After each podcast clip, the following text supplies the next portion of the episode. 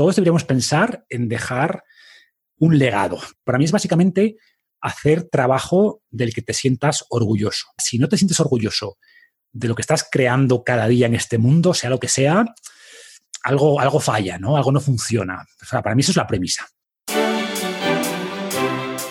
Hola, hola, soy Ángel Alegre, el creador de Vivir al Máximo, y quiero darte la bienvenida a un nuevo episodio de Una vida a tu medida, un podcast para aquellas personas que sienten que la vida es una gran aventura llena de posibilidades y que han decidido crear su propio camino en vez de conformarse con una vida gris que no les llena. En este podcast encontrarás ideas, herramientas y sobre todo la motivación necesaria para construir una vida más libre, más congruente y en definitiva más feliz. En el episodio de hoy tengo como invitado a una persona que muchos de vosotros me habéis pedido que trajese al podcast desde el primer día. Se trata nada más y nada menos que del gran Marcos Vázquez. Marcos, en caso de que no le conozcas, es el creador de Fitness Revolucionario, uno de los blogs más leídos en español sobre salud y fitness, con más de 500.000 lectores mensuales, y también el autor de 7 libros sobre alimentación y ejercicio, de los que ha vendido ya más de 40.000 copias. Marcos lleva desde 2011 combatiendo los dogmas que existen en el mundo de la nutrición, la salud y el ejercicio, y sus ideas han cambiado la manera de comer y de entrenar de cientos de miles de personas en todo el mundo.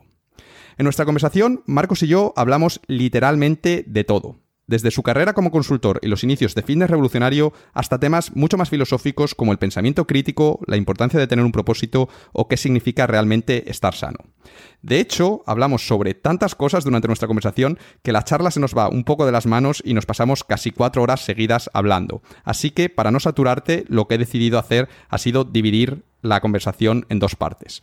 Una primera parte, que es esta que estás escuchando ahora mismo, en la que hablo con Marcos sobre su carrera profesional, sobre fitness revolucionario y sobre las decisiones poco convencionales que ha tomado en su negocio y que le han llevado a tener tanto éxito. Y luego una segunda parte, un poco más filosófica, que sería el próximo episodio, el episodio número 7 del podcast, en la que hablamos, entre otras cosas, sobre ir en contra de lo establecido y desafiar el status quo, sobre salud o sobre qué es el éxito para Marcos.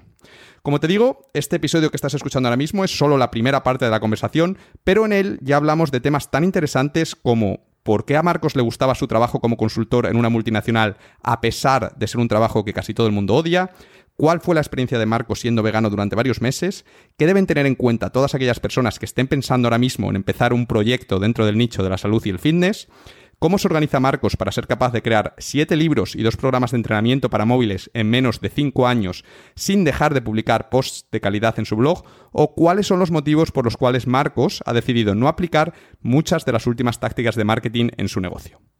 Como podrás comprobar enseguida, Marcos es un tío súper brillante y con las ideas muy claras, y siempre se puede aprender mucho de él. Así que espero que disfrutes escuchando nuestra conversación tanto como yo he disfrutado grabando.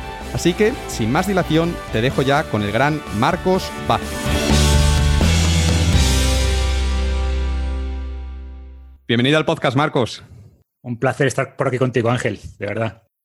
Bueno, Marcos, debo confesarte que eras uno de los invitados a los que más ganas tenía de entrevistarte, pero que eh, tu entrevista ha sido con diferencia hasta ahora la que más tiempo me ha costado preparar. Porque, macho, eh, eres un tío tan interesante que sabes sobre tantas cosas y eres, eres como un sabio que al final tenía un montón de preguntas apuntadas y, no sabía cuáles elegir, porque decía, joder, como se las pregunte todas, pues vamos a estar aquí hasta mañana. Y bueno, he estado ahí unos cuantos días dándole vueltas, ahí intentando encontrar las mejores y al final creo que, que he acabado con una lista de preguntas de tamaño razonable, pero aún así eh, te aviso y también aviso a la gente que nos esté escuchando, pues bueno, que es posible que nos pasemos aquí cuatro horas charlando sobre la vida y filosofando. Así es que eh, en tu caso espero que hayas ido al baño, que hayas comido hace no mucho y todas estas cosas, porque creo que esto va a ir para largo.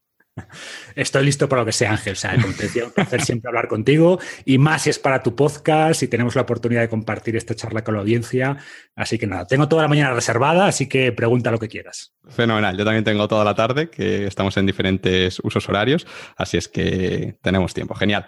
Bueno, pues vamos a empezar nuestra charla y bueno, dado que tú eres un experto en nutrición y en alimentación, que llevas siete años escribiendo sobre, sobre estos temas, pues eh, me gustaría arrancar con la típica pregunta que creo que Tim Ferris le hace a sus invitados en su podcast en plan para, para romper el hielo. De hecho, él no sé si la graba, creo que se la hace al principio como para que la persona se vaya relajando y demás, pero en este caso pues yo sí la voy a grabar porque ya estamos grabando y la pregunta es, ¿qué, has desayunado hoy? ¿Qué, es lo que desayuna normalmente un experto en nutrición como tú? Porque quizá hay gente que nos está escuchando y que se está preguntando esto. Bueno, a ver, hoy solo café, no es un buen día para preguntar, ¿vale? Hoy, toca ayuno, pero bueno, otros días desayuno como día normal, pues huevos en sus múltiples formatos, con algo de fruta quizá. Eh, días donde quizá toca entrenar un poquito más duro, pues puedo meter un poquito de, de porridge o gachas de avena. Eh, y a ver, muchas veces el desayuno es simplemente los restos de la cena del día anterior, ¿no? O sea, al final para mí el mensaje es que el desayuno es una comida más, por mucho que nos cuente Kellogg's y compañía, por tanto, debes comer como en cualquier otro momento. O sea, al final, comida de verdad y, de vez en cuando, como digo, eh, saltárselo y hacer un poco de ayuno creo que viene bien también no has desayunado entonces ningún hongo exótico, ni ningún superalimento. Superalimento. Espirulina, con batido de espirulina, ni nada de esto, ¿no? Siempre digo que los únicos superalimentos son los de los abuelos, ¿no? Al final la comida real, no quiero decir que no haya suplementos interesantes, que los hay, pero al final que no nos vendan la moto, ¿no? No, hace falta irse a la India ni, ni a lugares exóticos para buscar comida de verdad. Sí, yo también, yo también soy muy de huevos, lo, confieso, no sé si es por el tiempo que estuve viviendo en Estados Unidos, pero eh, cuando desayuno, que suele ser también tarde, porque a mí me gusta también ayunar, pues siempre mis huevos con verduras y así, y a mí es lo que mejor me sienta. Sin duda, para empezar el día es una gran receta. Bueno, pues ahora que ya hemos roto el hielo, ¿no? Que ya te he hecho la, pregunta de romper el hielo, creo que ya podemos entrar en materia. Y como me gusta empezar las, las entrevistas con mis invitados, es preguntándoles qué, qué estudiaron, ¿no? Porque siempre me hace mucha gracia que de momento, todos, cinco de cinco invitados, les pregunto qué han estudiado y es algo que no tiene absolutamente nada que ver con lo que hacen eh, actualmente, ¿no? Y en tu caso, pues también se cumple esta regla porque, eh, por lo que tengo entendido, pues no estudiaste ni nutrición, ni medicina, ni ciencias del deporte, ni nada relacionado con el mundo en el que te mueves ahora, sino que estudiaste tachan, tachan, ingeniería informática. como, yo también. 6 de 6, 6 de 6. 6 de 6, sí. Y creo que, bueno, si no llegamos al 100% será raro. Yo creo que, es la, la tónica dominante. Bueno, cuéntanos, ¿por qué elegiste esa carrera? ¿Por qué elegiste ingeniería informática? Bueno, a ver, siempre me gustó la tecnología, ¿eh? No era de los típicos que estaba dudando demasiado. Al final tenía dos opciones. Una era tecnología y luego, si que hablamos, tenía también la opción de estudiar algo relacionado con la salud, porque siempre me gustó. Pero bueno, la tecnología era lo que me atraía desde pequeño. Me gustaba programar, era los típicos que se hacían sus juegos en Basic. Y me parecía fascinante esto, ¿no? De que podías decirle a un ordenador lo que tenía que hacer y lo hacía, ¿no? Protestaba, lo hacía. Y como te digo, barajé, sí barajé estudiar eh, medicina, pero la, tecnología me tiraba más. Empezaba ya a hablar de aquella, del potencial de Internet. Te hablo de, soy viejo ya, es decir, de que no había Internet en las casas, la gente no tenía email, pero se empezaba a hablar, ¿no? Y todo apuntaba que el futuro iba a ir por ahí. Así que, bueno, eh, estudiar ingeniería me parecía lo más sensato, ¿no? Ingeniería informática. Bueno, debo decir eh, que, joder, esta, respuesta que has dado la podría haber respondido yo y, creo que va a pasar mucho durante esta entrevista. Eh, Tenemos vías paralelas en muchas cosas, ¿no? Sí, sí, totalmente, porque yo también era, era de que me gustaba hacer como las macros para los juegos, para que, el minero estuviese toda la noche minando, que era en plan, ¿cómo puedo hacer que el minero mine solo, no? Que es, y así me levanto y tengo un montón de oro, ¿no? Pero, pero bueno, ya yo creo que va a haber muchas respuestas que, es como totalmente de acuerdo. Vale, entonces eh, eliges ingeniería informática y nada más terminar la carrera, que por cierto te la sacaste en cinco años y con las mejores notas de tu promoción y demás, eh, yo también me la saqué con las mejores notas de mi promoción para, como somos nuestras vidas paralelas, pues te fuiste a Madrid. a tío. totalmente, totalmente. Y bueno, nada más terminar la carrera, te fuiste a Madrid a trabajar como analista programador en una de estas grandes consultoras tipo Accenture, Everest y, y demás. Y bueno, yo tengo yo creo que como todo el mundo que es informático, tiene, tengo muchos amigos que han trabajado en estas empresas y yo creo que todos, y además sin excepción, me han hablado como súper mal de ellas. Que si horas extras, que si mi jefe es un inútil, que si eh, dice esto estará en dos meses cuando realmente son seis meses de trabajo, que si estoy estresado, que si tal. Sin embargo, una cosa que, me ha sorprendido cuando estaba escuchando otras entrevistas que te habían hecho eh, es que tú siempre contabas que tu trabajo te gustaba, que te gustaba mucho el trabajar como consultor. Así es que quiero que por favor me expliques por qué y qué es lo que hacía que este trabajo que todo el mundo odia, yo el 99% de la gente, pues a ti te, gustaba. Sí, a ver, esa es la percepción general, lo que comentabas, ¿no? De echar muchas horas, de gente, de, jefes que vendían eh, proyectos de seis meses para hacer en tres. Y a ver, tiene mucho de cierto, o sea, no, no, te lo voy a negar, tiene mucho de cierto, pero como siempre, o sea, puedes lamentarte de lo malo o puedes centrarte en lo bueno, ¿no? Y en mi caso, como era, eh, era un destacado, como decíamos, tenía ofertas de trabajo en Asturias antes de, terminar la carrera, me ofrecieron quedarme a la universidad, eh, hice prácticas el último año en una empresa y también querían que me quedara con ellos. pero, o sea, quería hacer otra cosa, ¿vale? Quería ver más mundo, quería abrirme a otras experiencias. Eh, y bueno, sentía que quedarme en Asturias, en una empresa local o incluso en una universidad, no me iba a permitir acceder a este tipo de experiencias, ¿no? O crecer profesionalmente. Y, por ejemplo, Accenture, de aquella Anderson Consulting, no había cambiado de nombre todavía, me había entrevistado eh, y me dijeron, oye, aquí está la oferta, cuando termines, porque no había, era, esto fue en el quinto de carrera, te vienes para allá, ¿no? Y al final, pues terminé la carrera y no me lo pensé mucho. Y, como dices, estas empresas al principio no ganas mucho, es un sueldo que está bien, pero normalillo, o sea, de, mercado, digamos, y trabajas mucho más, ¿no? Y entiendo que eso, pues mucha gente se queja, lo puedes ver como explotación, pero como te digo, yo prefería verlo como crecimiento, ¿no? Y como oportunidades. O sea, por ejemplo, al poco de, entrar, sí creo que a los dos meses, pues oye, me llevaron a Chicago, eh, era un mundo totalmente distinto, había mucha formación, si eras bueno subías rápido. Entonces, no estoy negando lo malo, que, lo hay, es evidente, pero creo que también muchas cosas buenas que la gente ignora o se centra en lo malo, y por eso para mí, valorando todo, lo bueno y lo malo, la experiencia fue sin duda enriquecedora. ¿no? Y además, incluso lo malo, siempre digo que se recuerda con más cariño. ¿no? Por ejemplo, ahora que igual me junto con antiguos compañeros de la época de consultor, no hablamos de los proyectos buenos, de los momentos fáciles, ¿no? sino de los momentos duros, de aquellos días que, que salías a la una de la mañana, que al día siguiente había una salida de producción fundamental para no sé qué empresa y el día antes había explotado todo y hablas, oye, pues de las crisis, de cómo lo resolvimos in extremis, eh, o hablas de, pues eso, de las crisis que logramos superar. Al final la, adversidad une mucho, ¿no? Y como decía Seneca, a veces las cosas más duras son las que, las que se recuerdan con más cariño y creo que en mi caso, en mi vida de consultor, eso aplica perfectamente. Sí, que decía Senica que había que, para la amistad consistía en comer sal juntos o algo así, ¿no? Puede ser que, también, algo así, ¿no? Que, se refería justamente a eso. De... Pues, y, que los momentos amargos, los momentos amargos se recuerdan con más dulzura, también decía, ¿no? En ese sentido. Y en gran parte es cierto. Totalmente, sí. Yo, yo, en mi caso, yo recuerdo los campamentos. Había un campamento al que yo iba mucho en verano. Era como un campamento que te daban fatal de comer, como que, que había más gente de la que cabían, había las tiendas con agujeros, pero como que eso creaba un sentimiento de unión, ¿no? Como yo recuerdo en los agujeros de la tienda poniendo las maletas las mochilas delante para tapar los agujeros y no morirte de frío, pero era como todo el mundo iba a ese campamento, como que se llenaba porque creaba ese sentimiento de unión que era, era tremendo. Las peores experiencias generan a veces los mejores recuerdos, ¿no? Es lo que son esos momentos que lo que recuerdas después. Estoy de acuerdo. Bueno, pues te debió gustar esto de la consultoría, porque si no tengo mis notas, si están bien, bien anotadas, eh, trabajaste en este mundo durante 14 años seguidos, desde 1999 hasta 2013. Y quería preguntarte eh, por, esta época de tu vida, ¿no? ¿Qué, ¿Qué, fue lo más importante que aprendiste o cuáles fueron las, las habilidades más útiles que desarrollaste durante esta etapa profesional de tu vida? Pues, a ver, yo creo que para empezar, a la fuerza desarrollas ética de trabajo, ¿no? Desarrollas la capacidad de trabajar mucho y, no es un tema menor. Pero aprendes además a, a, tolerar niveles altos de estrés, a planificar, a coordinar equipos, a cumplir fechas, a, escribir, no solo código, que también, sino luego escribir propuestas. Y al final, ¿qué son las propuestas? No deja de ser sintetizar ideas, sintetizar, oye, he entendido el problema que tú tienes como cliente, yo te propongo resolverlo de esta manera, y creo que eso es importante. Y después aprendes a trabajar con personas, que es una habilidad fundamental en el siglo XXI, ¿no? Eh, no solo, por un lado, con el cliente, pero también con tu equipo. O sea, aprendes a liderar equipos, aprendes a, pues eso, a tratar con personas, a resolver sus problemas también, a conseguir venderles una misión unificada donde tenemos que remar todos en el mismo sentido. Y en los trabajos más tradicionales, digamos, pues creo que son cosas que no se aprenden, ¿no? que no se desarrollan tanto.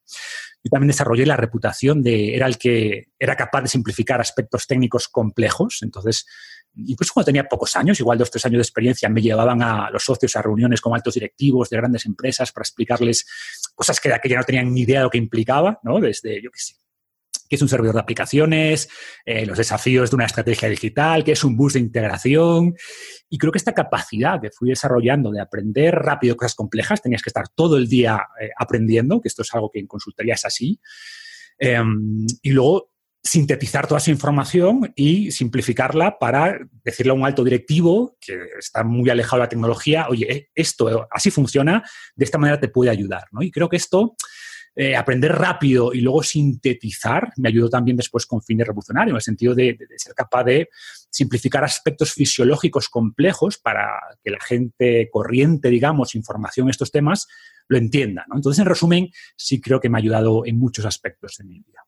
Sí, sin duda esta habilidad que comentas de, explicar de una manera fácil lo complejo es algo que, yo creo que todos los que te seguimos pues vemos cada semana en tus, en tus artículos, ¿no? Porque, yo estoy interesado en el mundo de la nutrición, pero no tanto como tú, entonces yo necesito que alguien que me lo explique de una manera que, pueda entender, ¿no? Y eso tú lo haces muy bien. Y creo que también a la hora de aplicarlo es importante que te lo expliquen de una manera sencilla.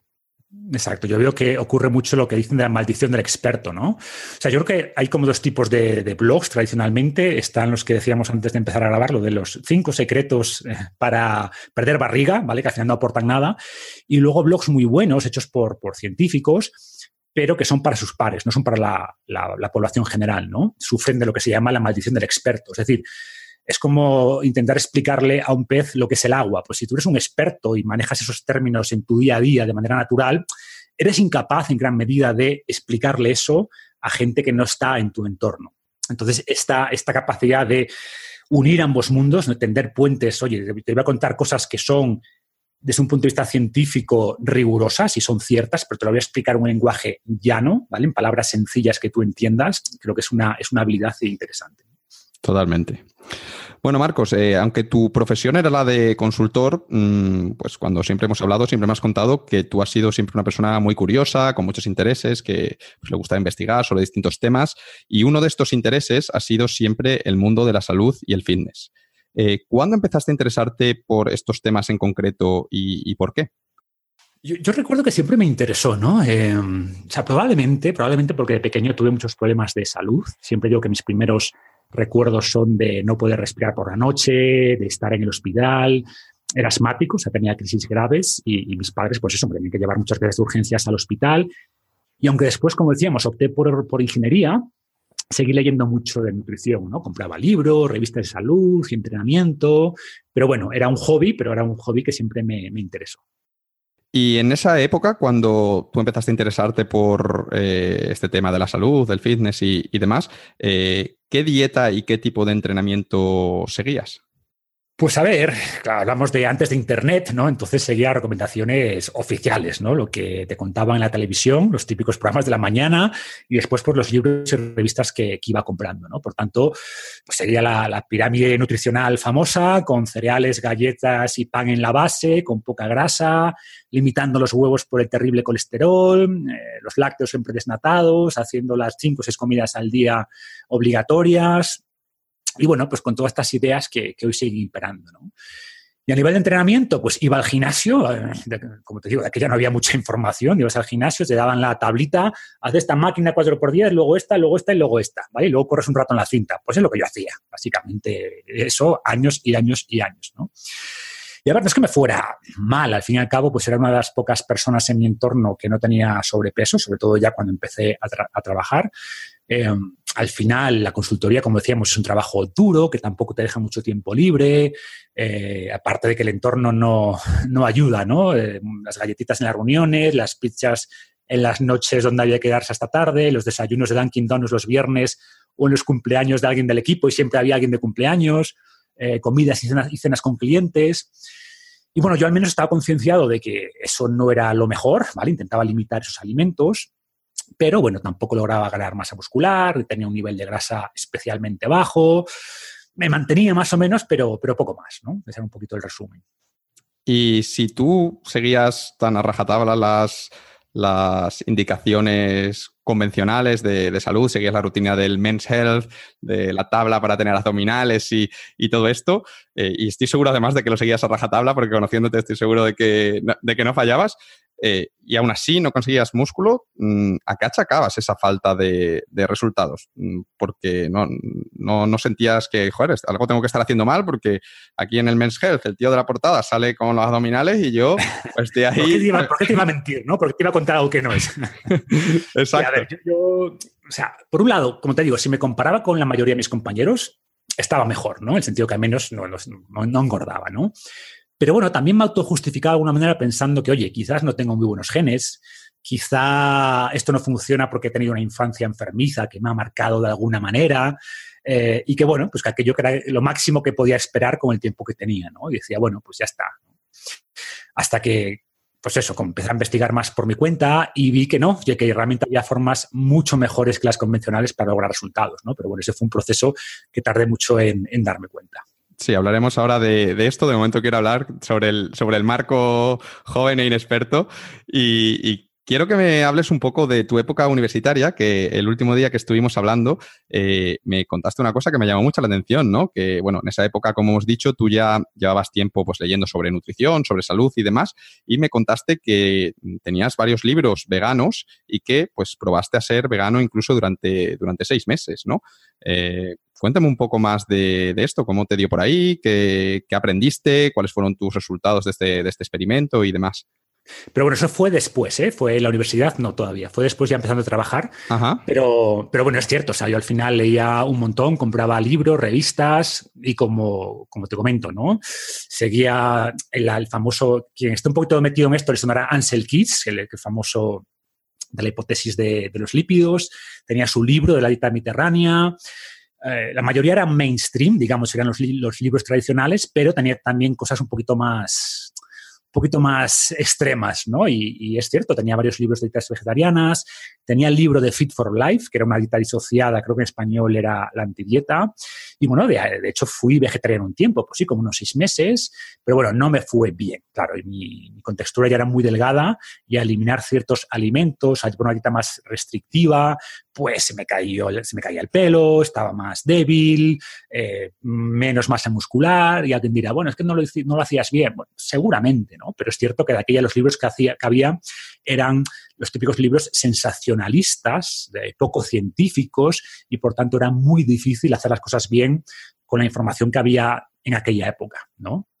Entonces no digo que una dieta vegana bien suplementada con vitamina B12 eh, no puede ser útil en muchos casos, pero oye, hay mucha gente que por muy bien que lo intenten hacer, no le va a funcionar. Yo creo que era uno de esos casos. Eh, pero bueno, igual que probé con la dieta vegana, luego también alguien me habló, oye, la dieta Atkins, ¿no? Que la dieta Atkins todo lo contrario, ¿no? No, lo llegué a probar tal cual porque me parecía una locura, tenía tan metido en la mente esto de las grasas, etcétera. Pero bueno, me lo leí, algunas cosas me encajaban, otras no. Eh, y bueno, hoy sabemos que, que, no iba del todo desencaminado, ¿no? Eh, ¿Puedes explicar brevemente qué es la dieta Atkins? Porque quizá alguien nos está escuchando que no sabe, no sabe de qué va esta dieta, que ya quizá es menos conocida, ¿no? Sí, sí, la dieta Atkins tuvo su... A ver, el primer libro de la dieta Atkins se publicó en los años 70, pero de aquella, claro, estábamos también en la vorágine de las dietas bajas en grasa y él proponía lo, lo contrario, ¿no? Era una dieta moderada en proteína, no alta, no es una dieta Dukan, pero bueno, moderada en proteína y muy alta en grasa. ¿no? Es una dieta, lo que llamamos cetogénica. No exactamente, tenía algunos errores, pero bueno, básicamente una dieta muy baja en carbohidrato, muy restrictiva en carbohidrato y mucha grasa. Y luego en los años 90 publicó el libro que yo me leí, que era como la segunda edición, y claro, ya mucha gente que había fracasado absolutamente con las famosas dietas bajas en grasa durante décadas, pues mm, digamos que estaba dispuesta a probar otras cosas, ¿no? Y ahí sí, mucha gente logró muy buenos resultados con la dieta Atkins y, es, tuvo una explosión, sobre todo en Estados Unidos. Pero en Estados Unidos, sí. Y por eso, pues finales de los 90, principios de, los, de los 2000, que es cuando yo empecé, cuando reconocí y empecé a, a leer su tema, pues, pues bueno, pues me parecía interesante, pero creía que no podía ser. Y decía, ojo, y había gente que, de mi entorno que la seguía y efectivamente les había funcionado, habían perdido peso, pero yo decía, vale, vale, has perdido peso, pero seguro que tienes las arterias tapadas de colesterol y que esto te vas a morir en seis meses, pero muy delgado, ¿no? Y hoy sabemos que no, que en realidad tenía, como digo, el enfoque Atkins a mí como tal tiene errores, creo que se puede hacer una dieta cetogénica mejor que lo que él proponía, pero bueno, también era, era otra época y sabía mucho menos que lo que sabemos ahora y que una dieta cetogénica tiene mucha utilidad en muchos casos. Pero, pero bueno, como te digo, de aquí me parece una locura y no lo probé, ¿no? No lo iba a probar, aunque hoy creo que si levantara la cabeza, pues mucha gente le, le pediría perdón, ¿no? Porque lo, acusaron de un montón de cosas. Eh, y luego cuando murió se difamó mucho la muerte, se, se, dijo que era falso, ¿no? que había muerto por seguir su dieta, cuando murió realmente en un accidente, se cayó, se golpeó la cabeza, pero bueno, tuvo que, que, que exponerse a muchas cosas injustas, cuando, como digo, tenía mucha razón, muchos planteamientos, y, y, bueno, pues fue parte de las cosas que yo me encontré en ese camino de, de, conocimiento. ¿no?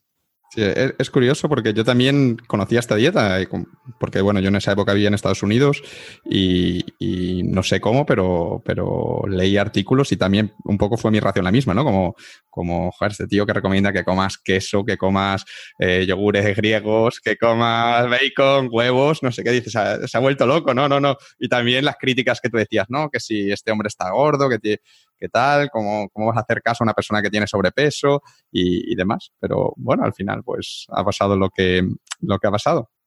Bueno, entonces, Marcos, eh, por lo que nos has contado, eh, pues eras consultor de éxito, tenías tu barriguita, pero estás más o menos en, forma, eh, ibas cuando podías al gimnasio, hacías tus máquinas, tus cintas, pues un poco llevabas una vida, digamos, convencional, ¿no? Hasta que allá por 2008-2009 eh, tuviste una revelación, un eureka moment de estos visitando un museo. ¿Nos puedes contar qué fue lo que pasó en ese, en ese museo?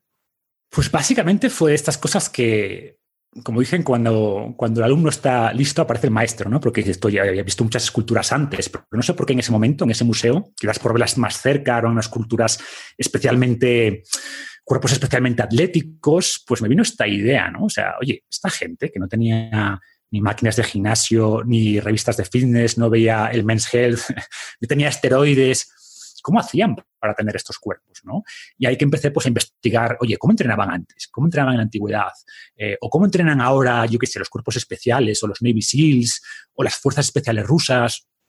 Y luego pues me di cuenta que parece evidente, porque aquella no, no sé, era algo que nunca había pensado, ¿no? no hacen máquinas de gimnasio, no basan sus rutinas en máquinas de gimnasio, ¿no? Trabajan con ejercicios corporales principalmente, después con peso libre. En el caso de los rusos usaba muchas pues las kettlebells, que, que, fue a partir de esto que las conocí. Y bueno, no solo aprendí sobre esto, sino también sobre cómo diseñar rutinas, ¿no? Cómo ir progresando gradualmente, porque antes hacía más o menos lo mismo siempre, ¿vale? Con los mismos pesos más o menos. Y claro, esa es, la receta perfecta para lograr resultados. Y cuando empecé a entrenar así, a diseñar mejor mis entrenamientos, a progresar con el nivel de los ejercicios, con mi propio cuerpo y después con kettlebells y hago de peso libre, pues siempre digo, logré resultados muchísimo mejores en pocos meses de lo que había logrado antes en muchos años. ¿no? Y ahí empecé a pensar, oye, que igual no son mis genes, ¿vale? Igual no es mi infancia enfermiza, igual es que lo estaba haciendo mal y punto. Empezando a hacer las cosas bien, voy a tener resultados mejores. ¿Y, ¿Y, tú en ese momento, por qué, qué explicación le diste a estos resultados mejores? Porque, porque es un poco contraintuitivo, ¿no? Dices, joder, estaba siguiendo las cosas bien, estaba ahí con la máquina levantando y de pronto me pongo a hacer mmm, cosas como de una manera mucho más sencilla, que al final es con, con tu peso y con, con la kettlebell, que, que, para quien no sepa lo que es, es como una bola de cañón con un, con un mango, que es como algo súper súper básico y de pronto como que los resultados cambian por completo. Tú en ese momento, con los conocimientos que tenías, mmm, ¿por qué decías, qué, qué explicación le dabas a que esta vez esto sí estuviese funcionando y antes no? Yo empezaba a pensar que de alguna manera eh, los, el modelo de negocios del, gimnasio no se basa en lograr resultados, ¿no? Y que es mucho más fácil como negocio poner 10 máquinas y que la gente haga eso y punto, que tener entrenadores. ¿sabes? Que tener un espacio más diáfano y tener que tener un entrenador para cada persona, para diseñarle un programa, para decirle cómo progresar, cómo hacer un, un ejercicio bien, mejor, eh, corrigiendo la técnica. Claro, te das cuenta que muchas veces estas recomendaciones generales no buscan realmente salud, sino que buscan, oye, mm, dinero en muchos casos y en otros casos es un mensaje tan generalista que al final tampoco sirve para nada. ¿no?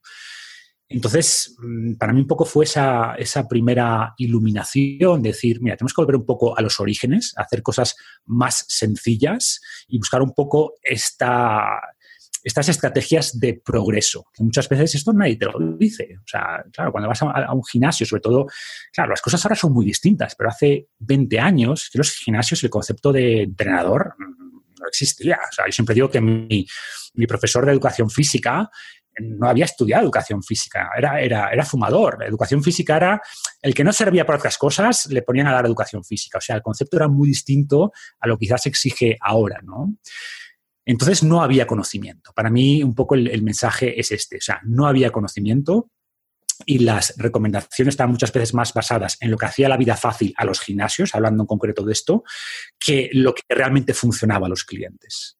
Entonces intenté darle un poco la vuelta a esto. Oye, ¿qué cosas funcionan? ¿Por qué funcionan realmente? ¿Qué elementos fallan en el gimnasio convencional? ¿Cómo podemos aprender de lo que se hacía antes, donde tener un cuerpo eh, preparado para la vida era realmente una cuestión de supervivencia, no como ahora, que es una cuestión sobre todo estética y de salud, sí, pero salud a largo plazo, porque nadie se muere hoy por no tener un cuerpo que funcione bien, hace 5.000 años o 10.000 años sí.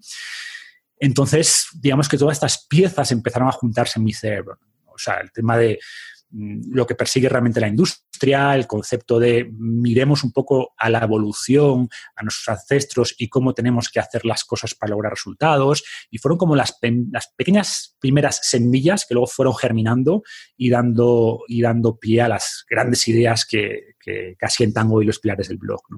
Sí, porque este fue como el, primer aha moment, porque a raíz de este éxito con el ejercicio de esta reflexión, pues un poco pones la siguiente pieza del puzzle, que es decir, vale, mm, si los romanos, y los Navy SEALs, eh, si los rusos, estos forzudos, no entrenaban con máquinas, pues seguro que tampoco eh, desayunaban pues cereales de Kellogg's ni leche desnatada. Entonces, eh, si me ha ido tan bien entrenando mm, como en el pasado, quizá, y solo quizá, pues a lo mejor las recomendaciones sobre alimentación que llevo siguiendo toda mi vida, pues, pues también están equivocadas y, hay que también comer un poco como, como en el pasado, ¿no? Y, haces un poco esta, esta, conexión y a raíz de eso te pones a investigar, pero esta vez sobre el tema de la alimentación. ¿Y qué, qué fue lo que descubriste esta vez sobre la alimentación de, pues de los antiguos guerreros o de, de estos cuerpos especiales y demás?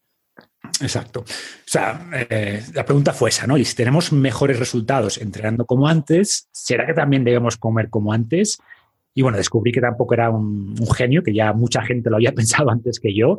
Y de aquella, pues ya había poca información, pero había, ¿no? Por ejemplo, llegué a la dieta paleo, que de aquella casi nadie conocía, pero estaba el libro de Loren Cordén, había varios blogs en inglés, y bueno, no solo había libros, sino que había muchos estudios científicos sobre lo que estudiaban nuestros antepasados. Estaba también la experiencia y los estudios de gente como Weston Price ya en los años 30.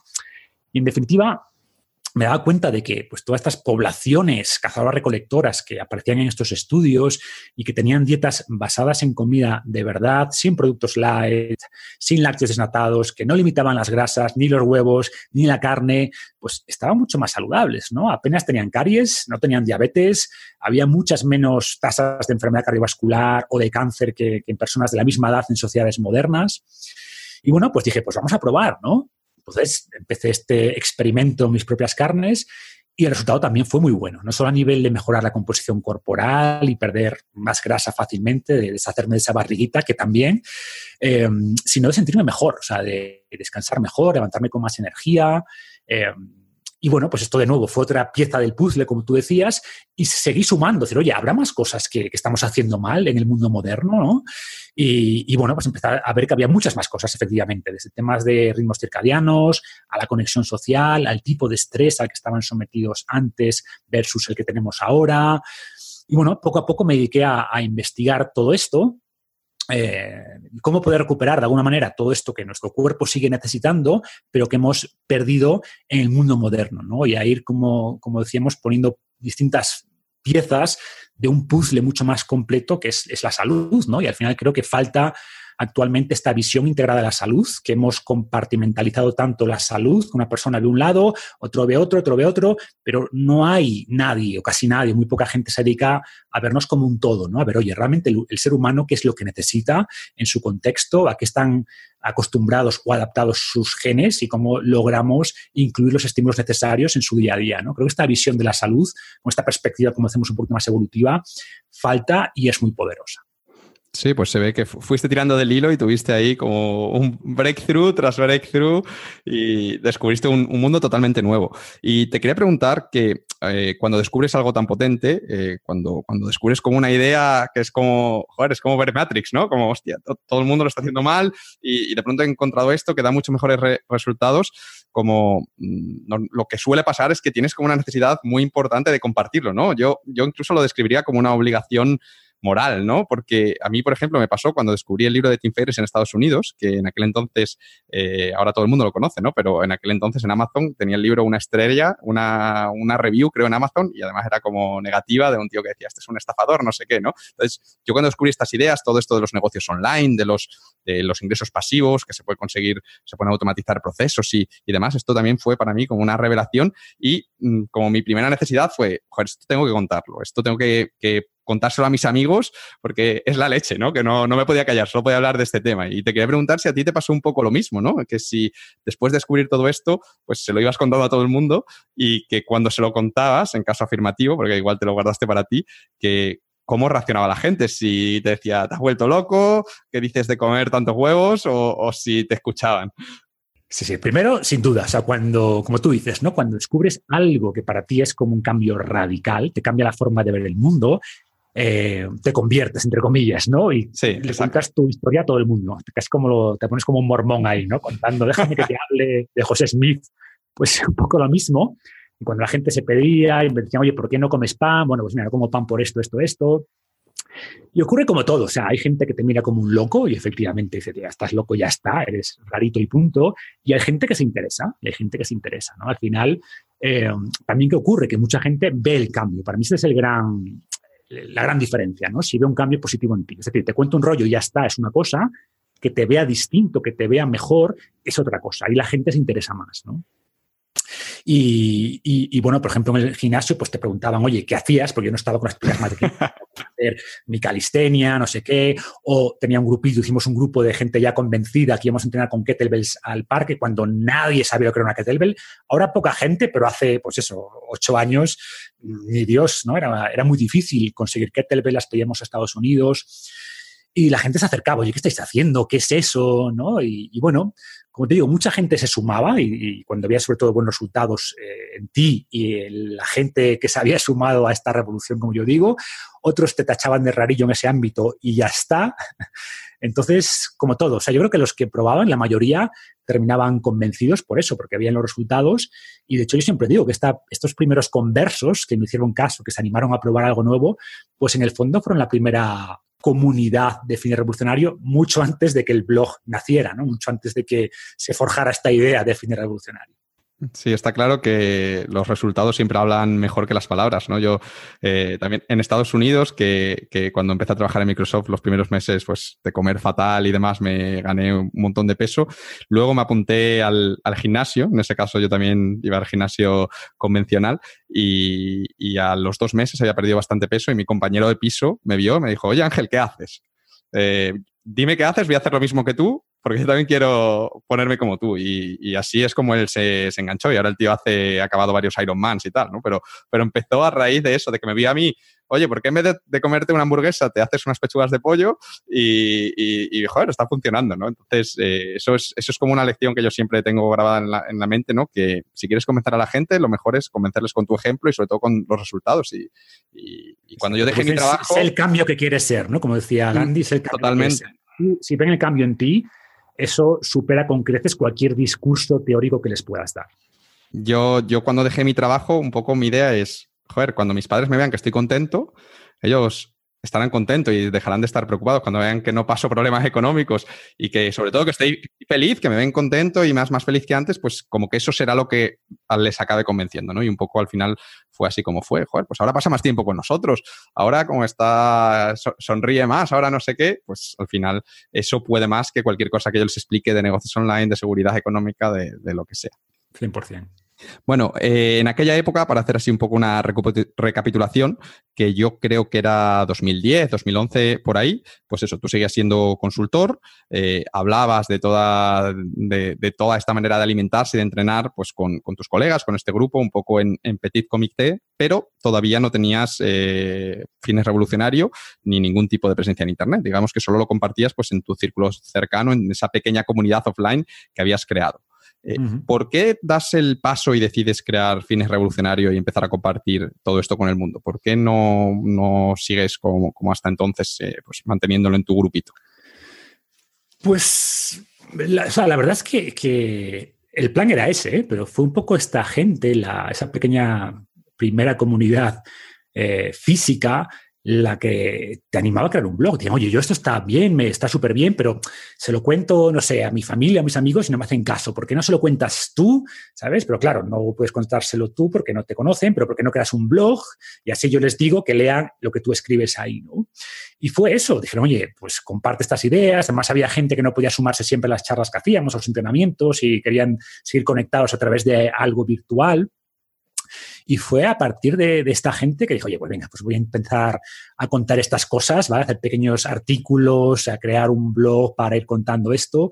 Y ese fue el inicio. O sea, decidí crear un blog porque la gente demandaba eso, sobre todo con una forma de compartir ese conocimiento, porque muchos también se convirtieron en conversos, o sea, también vieron la luz, muchos de ellos, y querían compartirlo con otras personas, pero igual sentían que no lo contaban igual o que no tenían el conocimiento que yo tenía de haber estudiado tantos años ese tema y querían que fuera yo el que a través de un medio virtual pudiera ayudarles a extender la revolución. ¿no?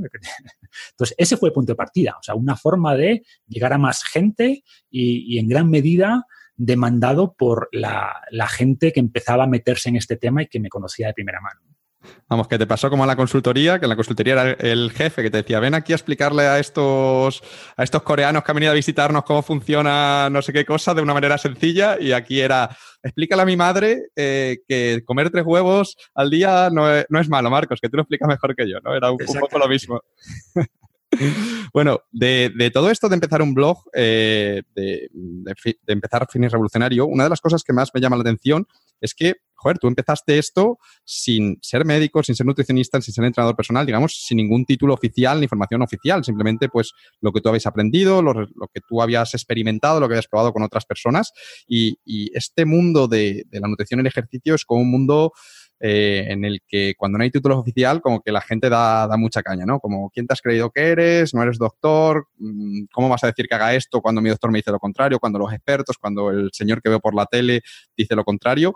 Eh, ¿Cómo, ¿Cómo, superaste este, este obstáculo? Porque lo veo como un obstáculo muy, muy grande, ¿no? ¿No te dio un poco de miedo esto de, de ponerte a recomendar a la gente cosas de, de, cómo deben comer o cómo deben entrenar sin tener unas credenciales oficiales para, ello? O sea, yo creo que no me, dio miedo porque no lo pensé mucho.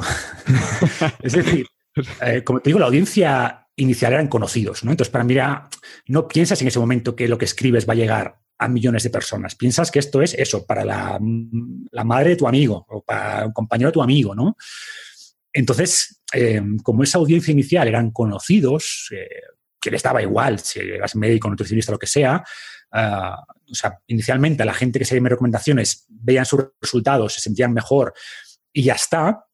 Y por tanto, la verdad que al principio no es un tema que pensase, ¿no? Que igual, igual debería haberlo pensado, pero no lo hice por eso, porque no, no había una gran estrategia de voy a llegar a millones de personas como por suerte el blog ha llegado. Era un tema súper familiar y, y, casi la intimidad, ¿no?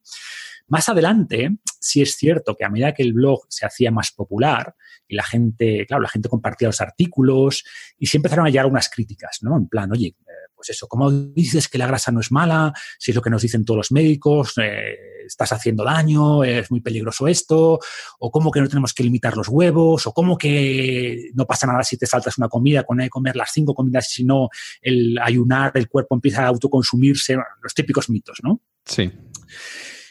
Y es cierto que esto para mí era chocante, ¿no? Gente que no te conocía de nada empezase a, criticar.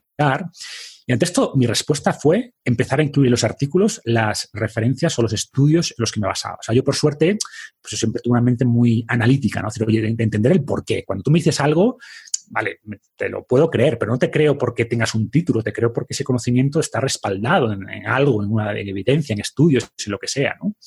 Y entonces yo dije, oye, pues mira, estas ideas que digo, las voy a referenciar. Y ahí, que eso fue bastante más tarde, empecé a poner todos los estudios, todas las referencias, algo que, a ver, hoy hace muchos blogs de que ya no hacía nadie, ¿no? Y, esto pues me permitió cambiar el debate. Es decir, dejar de hablar de títulos, que no deja de ser una falacia de autoridad, y empezar a hablar de evidencia científica. Y claro, la mayoría de personas, incluso mucha gente que viene de carreras de salud, no están al día de la evidencia científica. Al final repiten lo que estudiaron en la universidad eh, y cuando les preguntas sobre el origen de ese conocimiento, que al final son estudios, pues les cuesta debatir porque tampoco aprenden a interpretar evidencia científica en la mayoría de casos. Mm, pero bueno, o sea, te diría, siendo justos, que hay muchos más profesionales de la salud eh, que valoran mi trabajo que los que critican mi, trabajo, ¿no? Y además, a ver, hay que ser también justos. O sea, hay, hay, críticas que son buenas, hay críticas que están justificadas. O sea, ahora sé mucho más que hace seis años, ¿no? Que hace siete años. Y es cierto que hay críticas de las que aprendí. O sea, igual, no sé, te pasan estudios que no conoces o te indican unas cosas que no había expresado bien, que no eran de todo ciertas y que gracias a su crítica las matizo y las ajusto más. Y para mí ese debate es bienvenido, es enriquecedor, pero de nuevo, debatir sobre evidencia, o sea, los que solo debaten de títulos o de autoridad, al final de esa gente ni aprendes nada, en mi experiencia son los que menos saben en realidad y prefiero simplemente ignorarlos, ¿no? Pero bueno, este ha sido un poquito el, proceso realmente de, pensamiento y cómo ha evolucionado el tema del blog. Pues me, de lo que has comentado, que me ha parecido súper interesante, me quedo con dos cosas, ¿no? La primera es que cuando uno empieza un proyecto, pues pensarlo de esa manera, ¿no? Como decir, voy a, voy a contar, voy a escribir esto como para contárselo a, mis amigos, para contárselo a como mi círculo cercano, porque esto, como quieras o no, te va a quitar mucha presión, ¿no? No es no empezar ya pensando, voy a escribir esto para llegar a millones, porque al principio nunca vas a llegar a millones, sino, no, voy a, escribir lo que le contaría a un amigo, voy a escribir lo que le contaría... Vas a contar tu experiencia. Mi, mi, experiencia, sí, voy a contar un poco, voy a, voy a hablar de, mi historia, ¿no? de mi experiencia, de, mis, de mis descubrimientos. Eso por un lado. Y, por el otro lado, lo que has comentado de utilizar estas críticas o como una manera de, mejorar, de, subir el nivel decir, no, mira, es verdad, por esto, por esto y por esto. Y, si el, una vez que el, que el debate ya deje de estar centrado en argumentos, lo que tú dices, en evidencias, y empieza a ser centrado en, es que mi abuela decía no sé qué, o es que siempre he leído tal, que es ya como un argumento. No, es que mi médico me ha dicho tal cosa y tú, bueno. Claro, es que esto no, este no es un argumento que tenga sentido, no, no, explícame el por qué y pues la gente que no, mm, con los que debatan, que estén dispuestos a debatir de una manera racional, pues genial, lo que tú dices, pues vamos a debatir y a lo mejor estoy equivocado, pero con los otros, pues lo mejor eh, ignorarlos y ya está. Bueno, una, otra pregunta que te quería hacer sobre los inicios de fitness revolucionario es que eh, todo este nicho de la salud, del fitness y de la nutrición, pues la verdad es que en 2011, cuando tú empezaste, pues no, no, no sé cómo estaba el, el nicho, pero mm, ahora mismo y seguramente entonces también pues es uno de los nichos con más competencia de Internet. Al final este negocio de la alimentación, de la nutrición, pues mueve millones y cuando donde hay millones pues hay mucha competencia, ¿no?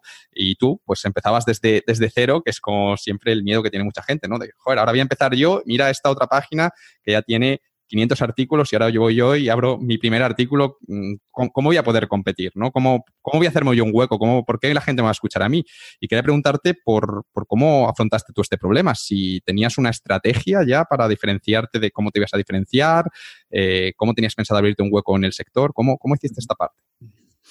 Ahora, como te digo, como yo creo que ya se ha intuido, no tenía una estrategia muy clara. O sea, no hice ningún diseño de marca ni plan de negocios. El logo lo hice yo en PowerPoint para que te hagas una idea de, del nivel. Eh, pero bueno, a ver, sí me gustaba el mundo de las startups. Había estado muy expuesto a ese mundo, a muchas estrategias de marketing digital. Tenía claro que para hacerte un hueco en cualquier ámbito, pues no puedes hacer lo que hacen todos. O sea, ni es suficiente con hacer lo que hacen los demás, pero un poquito mejor, ¿no? O sea, tienes que hacer algo con un enfoque realmente distinto. Y en mi caso, parte de la estrategia era darle a la salud un enfoque poco convencional, como decía, muy basado en esta idea de la evolución, que casi nadie tenía, mucho menos en español muy basado en la evidencia científica, que aunque siempre fue así, después lo convertí como una temática del blog, ¿no? al incluir ya esa evidencia no solo como referencia para mí, sino eh, detallarla en los artículos. Y, bueno, planteando pues eso, las cosas desde la base, intentando darle un enfoque fresco y distinto a los temas, darle también más profundidad, ¿no? Y no limitarme a los típicos posts de 500 palabras, eh, temas superficiales, pensando en rankear en Google con SEO y copywriting y no sé qué, sino aportar realmente valor, ¿no? En abrir los ojos a la gente, todas las falsas creencias que nos rodeaban, que eran temas que, que se trataban muy poco y menos en español. Por tanto, creo que todo esto fue suficiente como para que el blog y la marca de revolucionario realmente se viera como algo distinto desde el principio. ¿no? No, me parece una, estrategia muy, muy inteligente. Pero estoy seguro que hay gente que nos está escuchando ahora mismo que a lo mejor están pensando en empezar un proyecto de similar al tuyo y dicen, vale, Marcos, es que en tu caso era el año 2011, pero ahora han pasado siete años, está evolucionado mucho, ya todo el mundo habla de nutrición de salud evolutiva y de este tipo de cosas. Han aparecido un montón de blogs nuevos, de canales de YouTube también que se han puesto muy, muy de moda y algunos muy potentes. Y ahora las cosas no son tan fáciles como antes, ¿no? Y tú, en tu opinión, como que estás dentro del sector y que lo conoces eh, mejor que nadie, ¿crees que todavía es posible hacerse un hueco? Es decir, la gente que, que ahora mismo está empezando, que está pensando en empezar, porque también son apasionados de estos temas, eh, ¿crees que pueden llegar a abrirse un hueco? ¿Que todavía hay alguna manera de diferenciarse? O, le dirías a estas personas, mira, mm, mejor no entréis en este, en este nicho porque eh, es, imposible, está saturado? No, siempre hay formas de diferenciarse, siempre, ¿no? O sea, a ver, no vamos a negar que también importa, o sea, importa. Y como dicen, quien da primero dos veces, pero bueno, oye, está la contrapartida. También es cierto que los pioneros son los que se llevan más flechas, ¿no? En el sentido de que cuando eres de los primeros, también vas un poco más perdido, cometes muchos más errores que cuando sigues los pasos de otros. Y, bueno, siempre es mejor aprender de los errores de los demás y en este caso no puedes, porque eres tú un poco el que está empezando a, enfrentarte a este mundo. Entonces, es cierto que si quieres hacer un blog similar a los que hay o un canal de YouTube similar a los que hay, te va a costar mucho más que hace cinco o seis años, pero siempre va a haber un hueco para, aquellos que hacen cosas nuevas, eh, que intentan realmente ayudar. Mm, además, las tecnologías y los gustos siempre cambian, ¿no? Y siempre puedes ser el primero o el pionero en algo. O sea, tenemos, de hecho, ejemplos, proyectos en el campo de la salud que en muy poco, en muy poco tiempo, hablamos de meses, de seis meses, diez meses, han logrado una gran notoriedad porque han hecho las cosas de manera diferente. O sea, y al final la gente, el problema es eso, que tienen miedo a hacer las cosas diferente, eh, pero para quien no tenga ese miedo, eh, esa oportunidad siempre está ahí. Para mí el gran error, o sea, cada día, si no es cada día, cada dos días, me llegan correos, ¿no? Gente, oye, pues mira, he lanzado este proyecto, eh, échale un vistazo, ¿qué te parece? Y en la mayoría de casos, la inmensa mayoría, el error que veo es que, es más de lo mismo. Es decir, no han dedicado nada de tiempo a pensar cuál es su factor diferencial, qué les separa de los demás. Y en un mundo con, tanto ruido como el actual, con tantas distracciones, pues ese tipo de proyectos sí son invisibles. Tienes que pensar siempre un poquito qué, más puedes aportar. ¿Qué consejos le darías a estas personas entonces? ¿Cómo, pueden encontrar ese punto diferenciador? ¿Cómo pueden asegurarse que, van, bueno, asegurarse, yo creo que es, que es imposible estar 100% seguro, pero al menos eh, intentarlo de la manera correcta. A ver, yo como recomendaciones em, les diría que, inviertan tiempo en pensar cómo pueden aportar valor de una forma distinta, ¿no? Y una forma puede ser que yo en parte empleado esta, es combinar varias habilidades para lograr algo distinto, ¿no? Por ejemplo, Scott Adams, que es el fundador de, el creador de Dilbert, él dice, mira, yo soy un creador, o sea, un dibujante o drawer, ¿no? Si dibujante mediocre, soy un escritor mediocre. ¿no? Sin embargo, al juntar ambos, la capacidad de escribir más o menos bien y de dibujar más o menos bien, y además sumado a mi experiencia en el mundo corporativo, pues logro hacer Dilbert, que es uno de los cómics más populares, ¿no? Y no es ni el que mejor escrito está, ni el que mejor pintado está, pero esa combinación funciona muy bien, ¿no? Entonces creo que, que hay que pensar esto desde el principio, o sea, cómo eres capaz de combinar distintas ideas, distintas habilidades para darle un enfoque distinto a tu proyecto, que cuando alguien entre en tu página sienta que no es un blog más o un canal de YouTube más, sino que hay algo diferente. Me gusta mucho también este concepto de la mínima audiencia viable, es decir, ¿a quién estás intentando ayudar? ¿Vale? ¿Cómo buscas ese grupo de personas al que puedes ayudar de una manera más directa, que van a hacer después de amplificadores de tu mensaje, amplificadores de tus ideas? Y, creo que esto, ¿no? Pensar bien a quién vas a ayudar y de qué manera es importante. Y no puedes decir no a todo el mundo. O sea, si tu mensaje es para todo el mundo, lo más probable es que no sea para nadie, ¿no? Entonces, creo que la gente no piensa en absoluto esto y hay que dedicarle tiempo. Ojo, también sin llegar a obsesionarse. Es decir, hay gente que como no se le ocurre nada muy concreto, muy diferente, muy, sí, muy especial, pues nunca empieza, ¿no? Este es el famoso error de parálisis por análisis que es igual de malo, ¿no? O sea, igual de malo es empezar sin tener una mínima idea de lo que vas a hacer diferente o cómo te quieres, cómo, quieres destacar, que no empezar hasta tenerlo todo perfectamente pensado, porque entonces así nunca vas a empezar. Entonces, se trata de, de entender que tienes que tener una estrategia inicial, pero después las cosas se aprenden haciéndolas. Y cuando pones tu mensaje ahí fuera, vas a ir viendo cómo responde la gente, qué cosas se entienden y enganchan, cuáles no, y a partir de ese feedback, pues vas a ir refinando y, ajustando tu proyecto. Sí, estoy 100% de acuerdo. Al final tienes que empezar con una, una, hipótesis de, a ver, yo creo que si hago esto, pues esto le puede interesar a la gente porque va a ser distinto.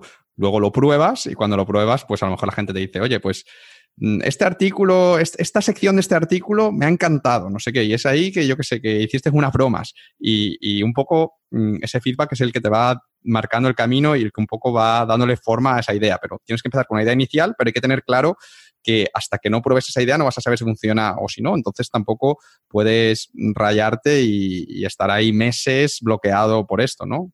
Pensarlo, empezar y luego pues ir iterando, que eh, sobre todo en, Internet, quizá en otros sectores es más difícil, pero si haces algo por Internet, el tema de ajustar es, es mm, muy sencillo, ¿no? Porque al final puedes hacerlo sobre, sobre la marcha, ¿no? Bueno, pues después de este pequeño inciso que quería comentar este tema porque me parece interesante, pero yo también que tengo un curso de, blog y mucha gente empieza blogs de ejercicio y nutrición, entonces pues quería hablar este tema contigo. Eh, quiero retomar tu historia, la historia de, tu blog de Fitness Revolucionario y, bueno, habíamos quedado que tenías claro, bueno, tenías una idea de, cómo querías diferenciarte y pues te pones a publicar artículos y a compartir tus ideas un poco más pensando en, amigos y, demás que en llegar a las masas. ¿no? Y quería preguntarte por estos primeros meses del, proyecto, porque eh, normalmente suelen ser los, más difíciles, que es cuando tienes menos lectores, publicas un artículo que te ha llevado varios días escribir y, a lo mejor tienes un comentario y, bueno, y aún así tienes que seguir semana tras semana. ¿no? En tu caso, ¿Cómo, ¿Cómo, fue esta etapa? Eh, ¿Qué tal aceptación tuvo el proyecto? ¿La gente respondió bien? A ver, en mi caso, como decíamos, tenía la ventaja de contar con esta pequeña comunidad de, no sé, unas pequeñas, no sé, 20, 30 personas quizás, que ya leían el blog desde el principio, todos estaban además en las redes sociales, eh, Facebook sobre todo de aquella, y por tanto compartían los artículos. Eh, Facebook funcionaba muy, muy bien de aquella. Ahora quizás no tanto, pero de aquella Facebook era excepcional para escalar los proyectos. Eh, y bueno, pues publicaba los artículos, ellos los compartían con sus amigos, con sus familiares. Y, y como las cosas de las que hablaba eran bastante chocantes, entre comillas, o novedosas, pues la verdad que enganchó, ¿no? Y en poco tiempo tenía ya varios miles de visitas al mes y después decenas de miles y más gente se apuntaba al newsletter que también iba subiendo muy rápido. Y la verdad que no esperaba este, este crecimiento, me pilló un poquito por sorpresa y, bueno, sin duda me motivaba mucho a seguir después escribiendo cada semana, ¿no? Pero, como tú dices, no es lo normal. O sea, reconozco que, fue un poco excepción ese sentido y me ayudó mucho tener esta primera comunidad offline eh, y al principio, pues hay que, hay que concienciarse de que las cosas llevan tiempo, o sea, llevan más tiempo de lo que crees. Que hay una curva de aprendizaje y que no puedes compararte con la gente que lleva años haciendo esto, ¿vale? O sea, hay que tener paciencia, hay que aprender constantemente y hay que ir buscando siempre ese, grupo de personas al que puedes ayudar, ¿no? Y por tanto no queda más que eso. Si realmente te gusta lo que haces, pues eh, tienes que tener la paciencia necesaria para entender que las cosas llevan tiempo. Y, no sé, en, una parte leí que me gustó mucho esta idea de que piensa que es bueno que al principio tus artículos no los lea nadie, porque probablemente sean malos, o tus vídeos, o lo que sea, ¿no? Entonces, aprovecha ese momento de oscuridad, de que Google no te conoce ni te rankea, estás rankeado en la página 2500 de Google, porque es mucho mejor si vas a destacar por algo, porque un artículo se vuelve viral o lo que sea, que ese artículo sea bueno. Y seguramente si es de los primeros, quizá no sea bueno, ¿no? Entonces, como entender que va a haber, periodo, que va a haber un periodo de, invisibilidad al principio y que eso es bueno, que lo disfrutes y que aproveches eso para aprender, para refinar, para que cuando llegue el momento de brillar, pues realmente eh, pues estés listo, ¿no? Para, para aportar de verdad con conocimiento real y no esperes pues tener ese momento de éxito al principio y si lo tienes puede ser malo, porque igual lo tienes y, y no estás todavía preparado para ello. Sí, yo a esto del periodo de invisibilidad, que yo también pienso que es muy bueno pasar por él, eh, añadiría dos cosas más. La primera, que no pasa nada por escribir artículos malos, porque al final la gente te va a recordar por los artículos buenos, no, no por los malos.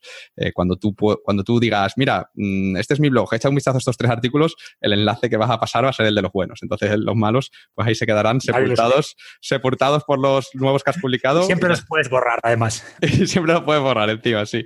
Y lo segundo que diría es que cuando no eres conocido, como no tienes ninguna obligación respecto a tu audiencia, ¿no? Que es muchas veces lo que pasa. Ya cuando tienes, pues, pues como tú, 150.000 personas suscritas a tu newsletter, la gente ya espera algo de ti, un cierto tipo de artículos.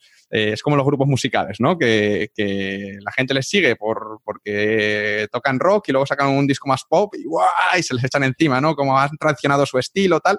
Pues pasa un poco lo mismo si tienes un blog, ¿no? Mientras que al principio, como nadie te conoce, pues puedes escribir lo que te da la gana. Y te voy a escribir un artículo corto. más libertad creativa, ¿no? Al principio, sin Exactamente. Hoy voy a escribir un artículo largo y, y puedes hacer esas pruebas para ver qué es lo que funciona, dónde te encuentras tú también cómodo. No solo lo que funciona, sino dónde te encuentras tú también cómodo y, todo esto es muy, muy interesante. Entonces hay que ver esa época, yo creo, como que, luego la echarás de menos, ¿no? Si luego las cosas van bien, luego la acabarás echando de, menos pues eh, bueno, me alegro mucho que no tuvieses que pasar por ese, por ese desierto. Yo al final creo que, tú empezaste el blog en, agosto de 2011, pero que de alguna manera ya llevabas escribiendo, entre comillas, con offline eh, varios años atrás. Entonces, quieras o no, pues ya, ya habías empezado Fines Revolucionario fuera de Internet. Bueno, eh, Marcos, durante estos primeros meses de, vida del blog, eh, pues eh, he estado echando un, vistazo a los archivos antiguos y he visto que no vendías ningún producto. Sin embargo, me llamó la atención, escuchando algunas de tus entrevistas, que sí que hablabas de que tenías como varios clientes uno a uno a los que asesorabas, ¿no? A pesar de que ya te digo que yo no, mm, te llevo siguiendo desde hace muchos años, también he estado mirando los, archivos del blog y no he visto información sobre este tema. Si es que quería preguntarte sobre esto, si nos puedes contar un poco más de de, estas asesorías, eh, pues si, las hacías a través del blog o es algo que ya hacías de antes de empezarlo. Sí, antes de empezarlo no las hacía. había amigos que te, que te pedían ayuda y tú les asesorabas en lo que podías, pero como amigo, oye, pues mira, haz esto, pues he tenido esta experiencia, ¿qué me recomiendas? Pero no cobraba nadie, o sea, era un poco, no era ni mi trabajo, era simplemente algo que me gustaba, ¿no? Después ya con el blog y cuando empezó a tener un poquito más ya de, de éxito y visibilidad, como decíamos antes, pues llevaba gente, decía, oye, esto está muy bien, he empezado, me siento bien, pero necesito que alguien me lleve un poquito más de la mano, ¿no? Que me guíe un poquito más eh, y entienda mejor mi caso concreto. Y, yo les decía, honestamente, que yo no soy ni nutricionista, ni soy médico, y la respuesta generalmente era, que, que me da igual, yo quiero hablar contigo directamente, quiero contarte mi caso, mis objetivos, y que me digas cómo me enfocarías, no quiero tampoco una dieta pautada, quiero que me escuches y me des tu opinión, y ya está, ¿vale? Sin ningún compromiso. Y bueno, por, por una parte, pues me parecía una forma de ayudar, ¿no? Y por otra, mm, era también eh, una forma de, de, refinar mis ideas, ¿no? Al final, como yo digo, de mantener un cable a tierra. Es decir, mi experiencia venía mucho más de, la evidencia científica. Yo me imprimía papers o tal, me descargaba y los ratos libres los leía, ¿no? Pero creo que es importante no estar solo metido en ese mundo más académico, científico, como quieras llamar, sino también entendiendo cómo llevar eso a la práctica, ¿no? O sea, lo que funciona en la gente normal, con carreras, con familias, con vidas en general y veo a veces una desconexión entre estos mundos, ¿no? Entre el mundo, pues eso, más académico de laboratorio y la aplicación práctica posterior en, la población. Entonces, esto me permitía pues tener un pie en la parte científica, que es la que siempre me gustaba, en conocer los últimos estudios, etcétera, eh, pero también aprendiendo hasta qué punto eso era después aplicable al mundo real, ¿no? Y es lo que hacía en general con, como te con varias personas pero bueno, no es algo que anunciara porque ni tenía tiempo ni era algo a lo que me quisiera dedicar, ni era algo que quisiera promocionar, pero mucha gente te pedía información o te pedía eh, la posibilidad de hacer esto por correo. En algunos casos, pues les decía que sí y tenía eso, pues algunos clientes que, asesoraba uno a uno y creo que esa relación más directa con este pequeño grupo de personas, pues me ayudó también bastante a, refinar, como decíamos, las ideas. Sí, un poco como tus, tus conejillos de indias para... De alguna manera. Suena feo decirlo así, pero... no, pero seguro que ellos estaban contentísimos. Eh, en aquella época, que para poner un poco a los oyentes en contexto era finales de 2011, principios de, 2012, porque empezaste Fines Revolucionario en, agosto de 2011, si, si no me equivoco, eh, tú todavía seguías trabajando de, de, consultor, ¿no? Y además habías seguido ascendiendo y ya tenías un puesto importante, eras, eras socio, que es, yo no sé si es el puesto más alto, de los, de los más altos, de una, una, gran multinacional, una gran consultora. Y, bueno, este, estos trabajos, pues precisamente no son unos trabajos en los que llegues a casa a las, a las 3 de la tarde, ni que sean relajados, ni, ni nada de esto, ¿no? Sino que son trabajos, joder, bastante exigentes y sobre todo cuando estás en esos niveles. Eh, quería preguntarte por, por cómo hacías en, en, aquella época, cuando eras socio y a la vez habías empezado a fines revolucionario, para compaginarlo todo, para compaginar trabajo, el blog, también el ejercicio, porque seguirías entrenando, eh, tu esposa. ¿cómo, ¿cómo, lo compaginabas todo y sobre todo de dónde sacabas las fuerzas para, para ponerte a escribir un artículo de dos mil palabras después de llegar a, casa a las, no sé, a la hora que llegarías? Bueno, primero no estaba casado todavía y eso ayudaba un poco, un poco más de tiempo. Pero bueno, es cierto, ¿no? Al final es un trabajo duro, o sea, mi horario era de 9 a 9, más o menos. O sea, puedo contar con los dedos de la mano las veces que salía a la oficina antes de, las 8 o 9 de la noche de lunes a jueves y eso cuando las cosas iban bien, si había algún problema, pues alguna crisis, pues a la hora que hiciera falta. Y bueno, lo que hacía era aprovechar los espacios que tenía. O sea, intentaba dedicarle, pues quizá media hora antes de ir a la oficina y otra media hora o una hora antes de acostarme. Y a veces quizás si no comía con nadie o comía yo en la oficina, pues aprovechaba a revisar papers mientras comía. Eh, los fines de semana dedicaba más tiempo, pues igual viernes por la tarde, sábado por la mañana y domingo por la mañana, pues dos, tres horas al día, un poquito más. Y bueno, eso, o sea, no hay otra forma, es sacar los tiempos de donde los puedas encontrar, ¿no? Y yo, creo que mi gran suerte, creo que no hay otra forma, es que el tema me apasionaba, ¿no? Entonces, tampoco lo veía como un gran sacrificio. Ojo, no digo que fuera fácil, ¿eh? había veces que desde luego tenía que obligarme, entre comillas, a escribir el artículo de la semana, pero mm, también desde el principio recibía bastantes mensajes de personas que, que te decían que le estabas ayudando mucho, eh, los, los, cambios que notaban al adoptar algunas de mis recomendaciones, pues que se encontraran mucho mejor. Y creo que eso también fue un factor clave, ¿no? Eh, o sea, era muy motivante eh, desde el principio ver cómo ese, ese trabajo que hacías tenía recompensa, no económica, sino pues de, sentir que cambiabas vidas, ¿no? Y eso me dio como un propósito muy claro y, y, me dio un poco esta determinación, ¿no? De, oye, quiero llegar a mucha gente y, si tienes eso, pues al final sacas tiempo de donde no hay tiempo para avanzar con el proyecto. ¿no?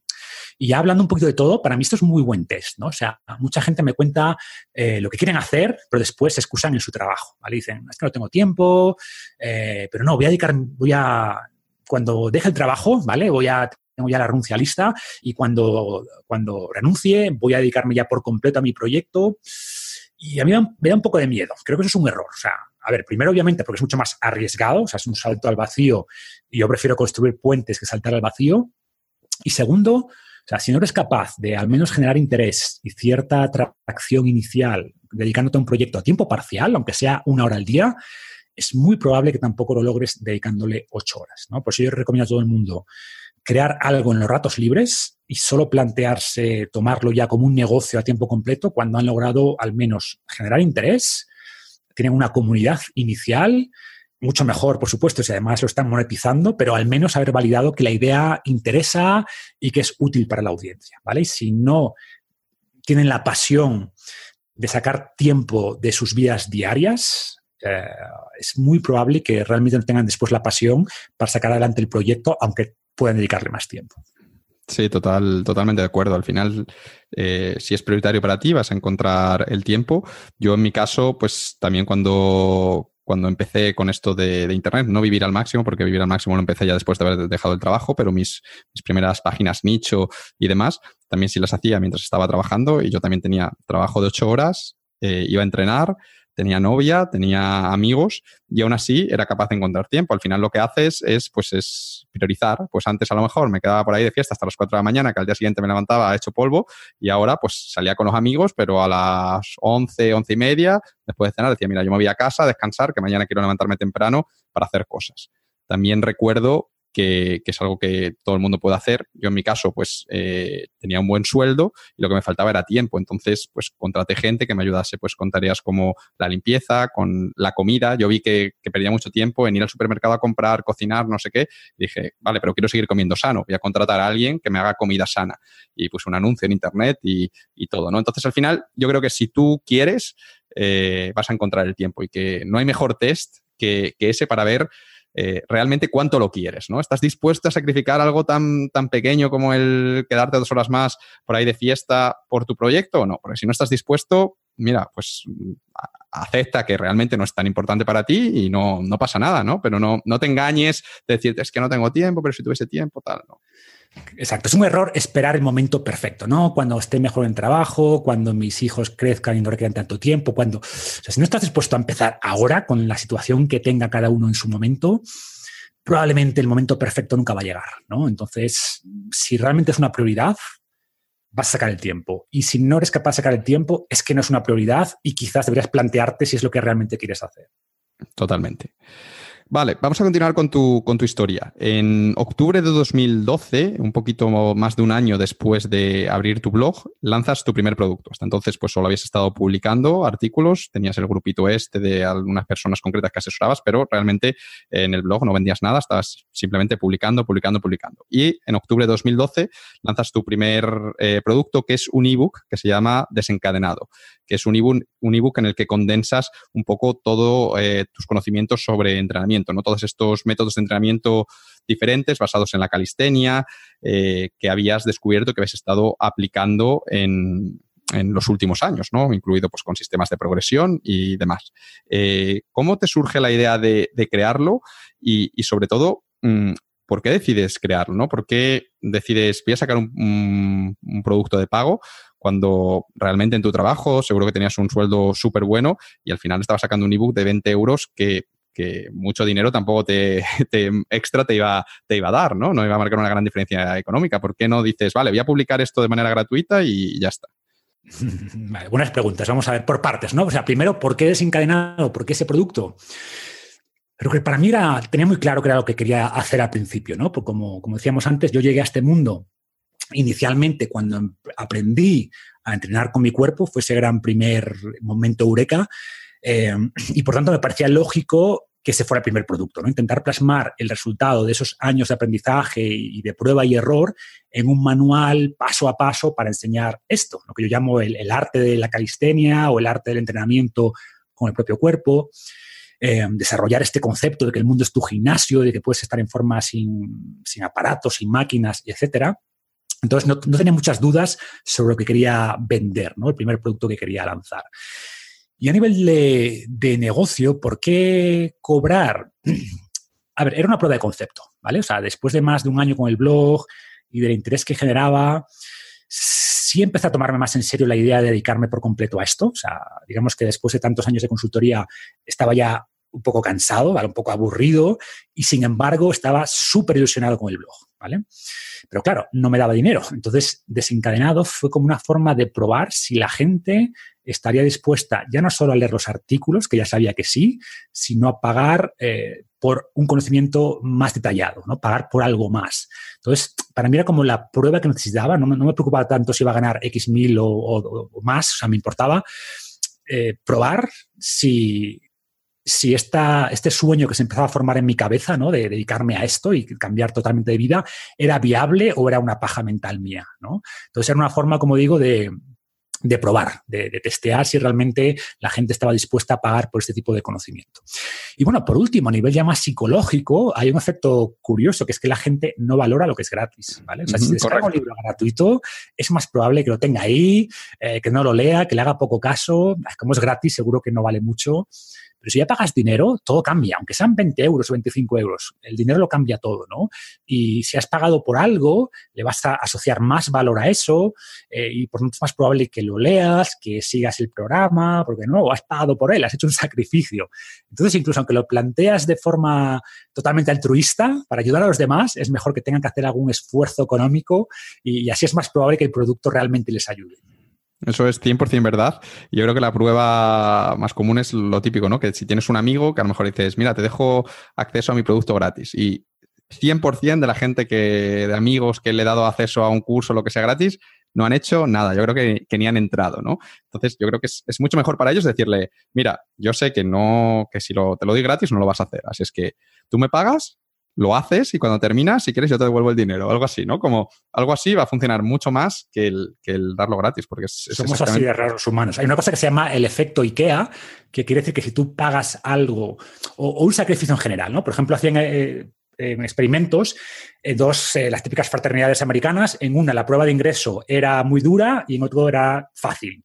Bueno, pues una vez que superaban la prueba, aquellos que habían pagado más, se habían sacrificado más, estaban mucho más contentos con la fraternidad, ¿no? con ser miembros de ese grupo, aunque era, eh, eran cosas totalmente equivalentes, pero si tú te has sacrificado por algo, económicamente o tiempo, lo que sea, valoras mucho más eso. Entonces, lo que es gratis, al final la gente dice, bueno, si es gratis es que no tiene mucho valor y por tanto es bueno ese, que hagan ese sacrificio económico eh, y es mucho más probable que después sigan el programa y tengan, y tengan resultados y por tanto que además después te compren más productos. ¿no? Entonces, lo mires por donde lo mires, hay que, hay que cobrar por eso.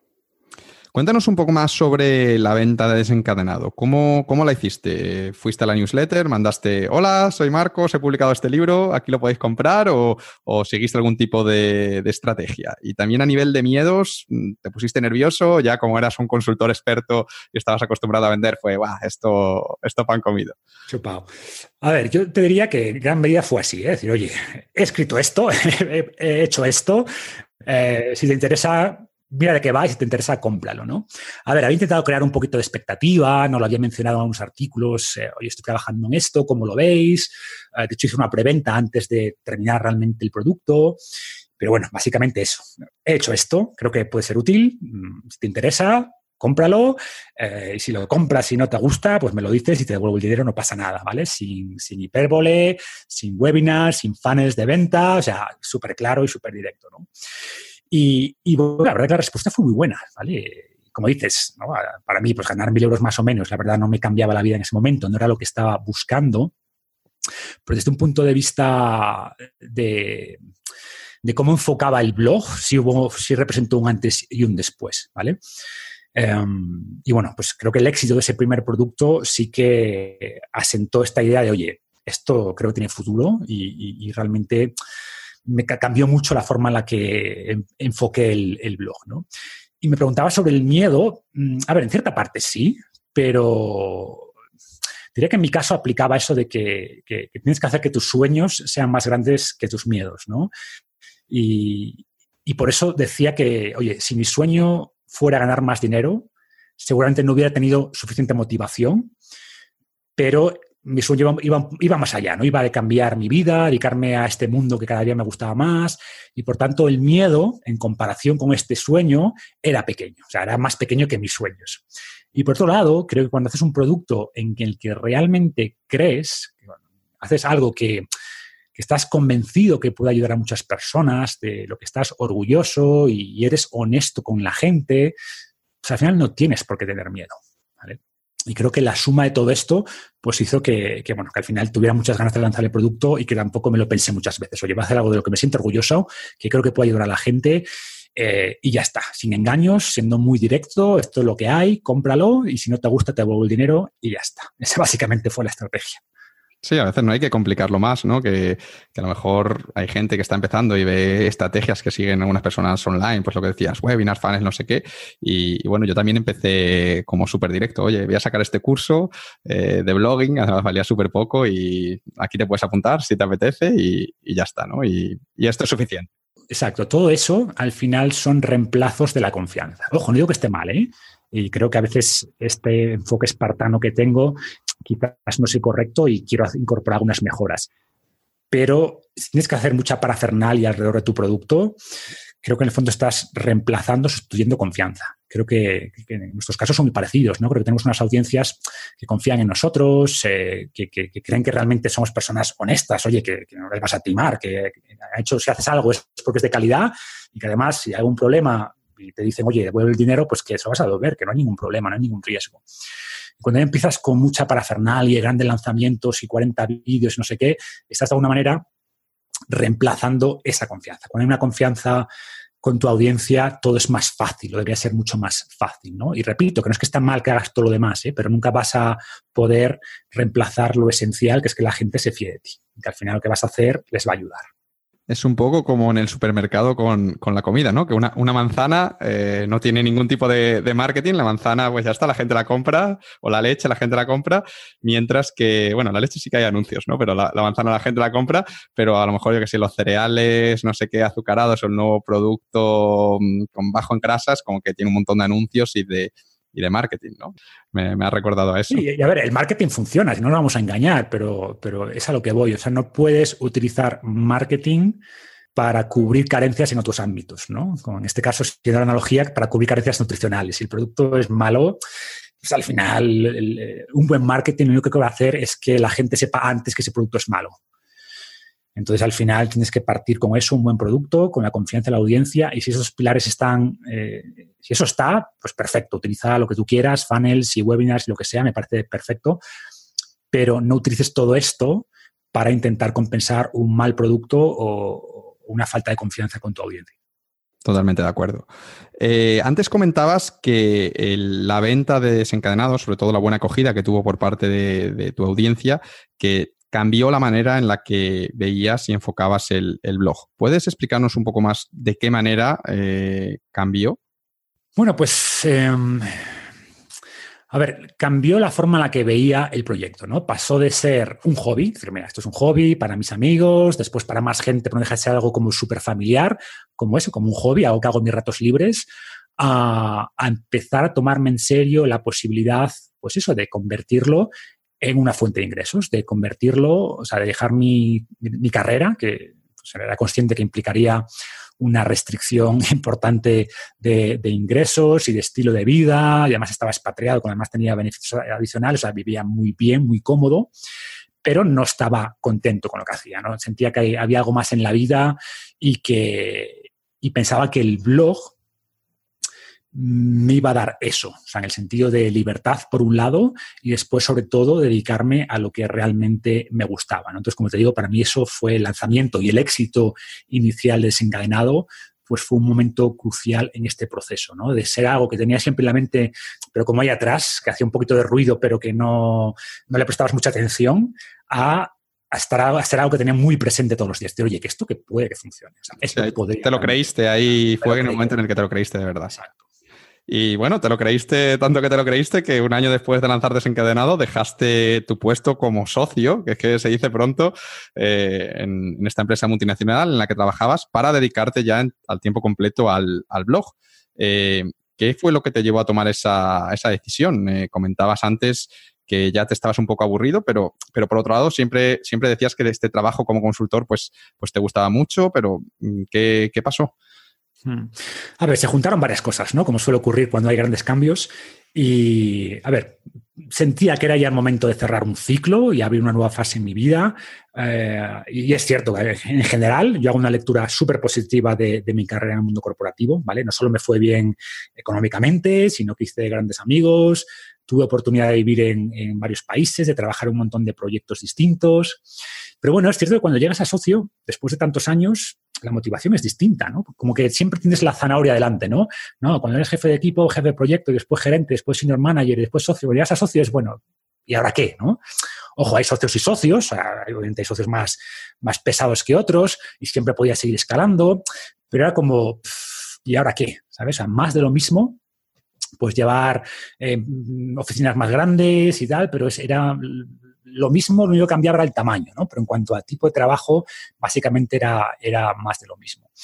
Y por otro lado, pues veía, eh, además, que era ya, cuanto más me veía lo que quería hacer a nivel de salud, las cosas que quería experimentar en mi vida, más incompatible veía tener un trabajo de 9 a 9. Decir, oye, quiero hacer todo esto y, estar todo en la oficina, o sea, me imposibilita eh, todo lo que estoy aprendiendo, no lo puedo experimentar porque no tengo tiempo. Entonces quiero dedicar más tiempo de mi, de mi día a día para experimentar todo esto que estoy aprendiendo, pero es que no tengo tiempo material, como decíamos antes, ¿no? Entre el trabajo, entrenar y el blog ya estaba. No, si descubría, oye, pues yo que me invento el método Winhoff y las no tengo tiempo para experimentar, es que no, no tengo tiempo material, ¿no? Ahora sí, parte de mi día a día es eso, dedicar tiempo para nuevas experiencias, ¿no? Para investigar cosas eh, que son novedosas o que me interesan probar. Entonces veía que ya una compatibilidad de, trabajo y este trabajo no va a permitir llevar la vida que quiero llevar. Y, bueno, y además, como te decía antes, yo estaba súper ilusionado por llegar a casa a la hora que fuera y trabajar un rato en el blog, ¿no? Y, coincidió, quizás la, al final la, la, gota de colmo el vaso fue que, bueno, coincidió que vendimos la compañía en ese momento, en el 2013, y era como ya una señal. Esto es ya el momento perfecto fin para de ciclo. fin de ciclo. El día, de hecho, el día que vendimos presenté mi renuncia y ya me dediqué por completo al, al blog. ¿no? decir, fue una, fue una experiencia muy buena, pero es el momento de cambiar y ya centrarme en lo que realmente me ilusiona y me hace levantarme por las mañanas con una sonrisa en la cara y, ahí fue el gran cambio. Entonces no, no, se ve que lo tenías bastante claro, que no, que en ese momento de tu vida no, no tuviste así grandes miedos o, o, te costó aún así el, el, dejar. Joder, es que lo que tú renunciabas era, era mucho, porque a mí la gente me dice, Ángel, eres muy valiente, que has dejado el puesto de Microsoft, pero yo lo comparo con lo tuyo, que habéis hecho una carrera que eh, dentro de esa empresa, que has llegado al nivel más alto, tal, y dices, venga, me, me voy con mi blog de nutrición.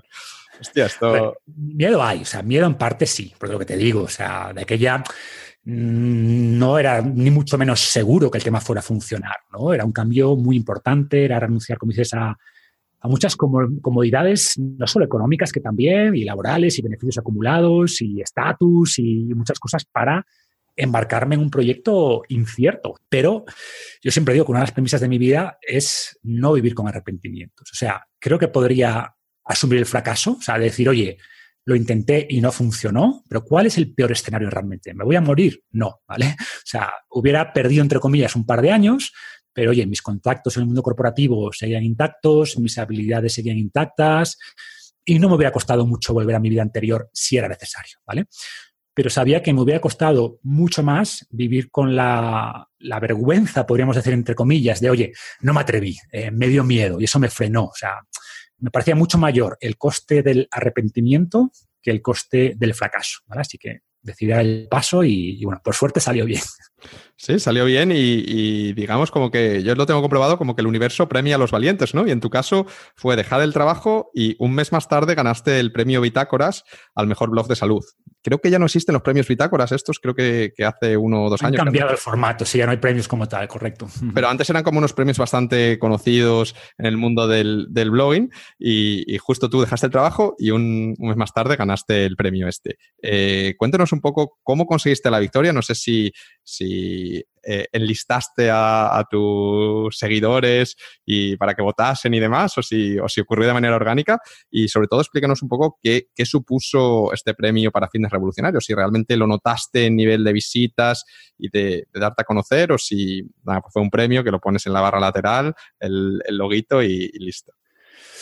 Pues sí, la verdad que sí, uno no lo había pensado, pero como, como un premio a la valentía, ¿no? Como el universo me premió, pero, pero puede que sí, ¿no? Puedo, quiero, quiero pensar que fue algo así. Pensaremos que sí.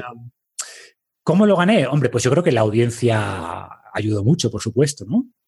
De hecho, yo ni sabía que existían esos premios, ¿eh? Alguien me lo dijo, la gente votaba, ¿no? Sí. Entonces, alguien me dijo, oye, pues que estás en el puesto, no me acuerdo, 15 o 20 de, de la lista, publicaban los 100 primeros, ¿no? Cada semana eh, de las votaciones. Y yo, de, los primeros bitácoras, yo, ¿y eso qué es? No, pues mira, están aquí y tal. Y lo vi, coño, efectivamente estaba en el puesto, pues eso no me acuerdo. No era de los primeros, pero bastante bien, ¿no? Y dije, bueno, pues ya que estamos aquí, vamos a, si competimos, competimos para ganar, ¿no? Y entonces envié un mensaje a la audiencia, lo publiqué en Facebook y tal. Y nada, me puse el primero. Eh, lo que pasa que había como dos cortes. Uno era el de la audiencia, con la audiencia se seleccionaban los finalistas y luego había un jurado que votaba, uh -huh. ¿no? Entonces, bueno, yo tenía el miedo, digo, va, ya verás, voy a quedar primero por la audiencia, pero seguro que luego los jueces van a decir que no, porque votan al de nutricionista o al del médico, no sé qué. Pero bueno, por suerte, parece que a los jueces pues también les gustó y me dieron el premio, ¿no? La verdad que sí, o sea, fue otro punto de inflexión, ¿no? En el sentido de, oye, no solo tengo el apoyo de, la, de, mi comunidad que me conoce, también el de un jurado que en teoría no sabían quién era yo, que me habían considerado el mejor blog dentro de, de, de salud. Eh, y la verdad que mm, sí lo noté, no tanto, o sea, no, no, no, no es que fuera una fuente de tráfico súper importante, que hubiera visto un salto importante de tráfico, pero sí quizás me permitió contactar con gente que quizás antes mmm, te rechazaban, ¿no? En el sentido de, cuando tú dices, oye, soy Pepito Manolita y tengo el premio Bitácoras de Blog de Salud, o sea, yo siempre intenté hacer networking con gente, ¿no? Con, de todo tipo, de ámbito de la salud, gente con la que quiero hablar. O sea, yo intento aprender. Oye, ¿de qué gente quiero aprender? Y cómo logro llegar a ellos para que me cuenten sus experiencias y sus vidas y tal. Eso lo hacía desde antes, pero normalmente me ignoraban. Decían, este tío, ¿quién es? Había perder tiempo hablando con este. Cuando digo, oye, tengo el premio Bitácoras, notaba que la cosa cambiaba. Ah, bueno, pues tiene un premio, el premio de salud, debe ser que este chaval sabe algo y que, y que es importante, entre comillas, ¿no? Entonces sí me ayudó mucho en el tema del networking. Y luego, por ejemplo, que poco después lancé, lancé el podcast, bueno, poco después, ya a mediados del 2014, seis o nueve meses después, pues también me ayudó mucho a eso, ¿no? cuando quería hablar con gente, pues el hecho de tener un premio Bitácoras te daba un poco ese sello de autoridad que quizás a la audiencia no le importaba tanto, pero a gente que no, te conocía, pues era una buena carta de presentación. Y diría que por ahí fue el cambio principal. A ver, es curioso porque hablaba de esto con, Sergio Peinado, que, bueno, lo has invitado alguna vez a, tu podcast y estuve con él hace poco en Brasil, me pareció un tío súper majo, súper humilde y él me contaba que al principio que él no le gusta nada esto de los premios, que pasa del tema y que le daban premios pero que no iba a recogerlos y que recientemente como que se había dado cuenta de que el tener premios es es bueno porque de alguna manera eso, como te, da esa autoridad, sobre todo de cara a ciertos sectores, que te da como una, cierta validación, ¿no? Como este tío no es un friki, sino, joder, es, un tío serio y tal, ¿no? Y que ya los estaba recogiendo, que había cambiado un poco su, mentalidad, pero que llevaba como varios años que los rechazaba a todos, a pesar de que, de que estaba ganando un, montón, Entonces, pues es, lo que comentas, que puede ser útil para este tipo de, casos. Oye, soy ganador, tal, ya la gente te mira de otra, de otra manera. Eh, dejas tu trabajo en, octubre de 2013, eh, ganas el premio Bitácora y, ya te pones a trabajar en tu proyecto a tiempo completo y ahí es cuando mm, se ve una explosión eh, del proyecto, ¿no? Porque entre 2014 y 2018 publicas seis ebooks más, además de desencadenado, publicas un libro en papel mm, con una editorial creas una aplicación para el móvil, bueno, en colaboración con Mammoth Hunters, como un programa de entrenamiento para el móvil, y mm, las visitas de tu blog se, disparan, que lo he metido en alguna herramienta y sale ahí como una, curva bestial, ¿no? Hasta llegar al día de hoy, que estamos a 15 de, noviembre de 2018, eh, que Fitness Revolucionario tiene más de 150.000 suscriptores, más de 500.000 visitas mensuales y has vendido más de 40.000 libros, que es es, es, brutal, me parece que son cifras brutales y, y, lo que me di cuenta es que has tenido éxito con tu objetivo porque más que un negocio has, has creado una revolución, una verdadera revolución que realmente ha mejorado la vida de, millones de personas. Y me gustaría hablar un poco sobre, sobre esto, ¿no? Sobre, sobre tu éxito, sobre algunas de las decisiones que has tomado para llegar hasta aquí, porque algunas ya las hemos comentado, pero mm, hay otras que quiero hablarlas contigo porque, joder, son decisiones poco convencionales, ¿no? Eh, yo creo que tu, tu, approach, que no me sale ahora la palabra en español, en esto del, del marketing y de gestionar tu proyecto es muy distinto al, al, que sigue la mayoría de la gente, Entonces, eh, me gustaría hablar eh, contigo un poco sobre, sobre esto, porque creo que es, que es interesante. Y en primer lugar, quiero preguntarte por eh, pues lo que es la base de tu proyecto, que son tus artículos. ¿no?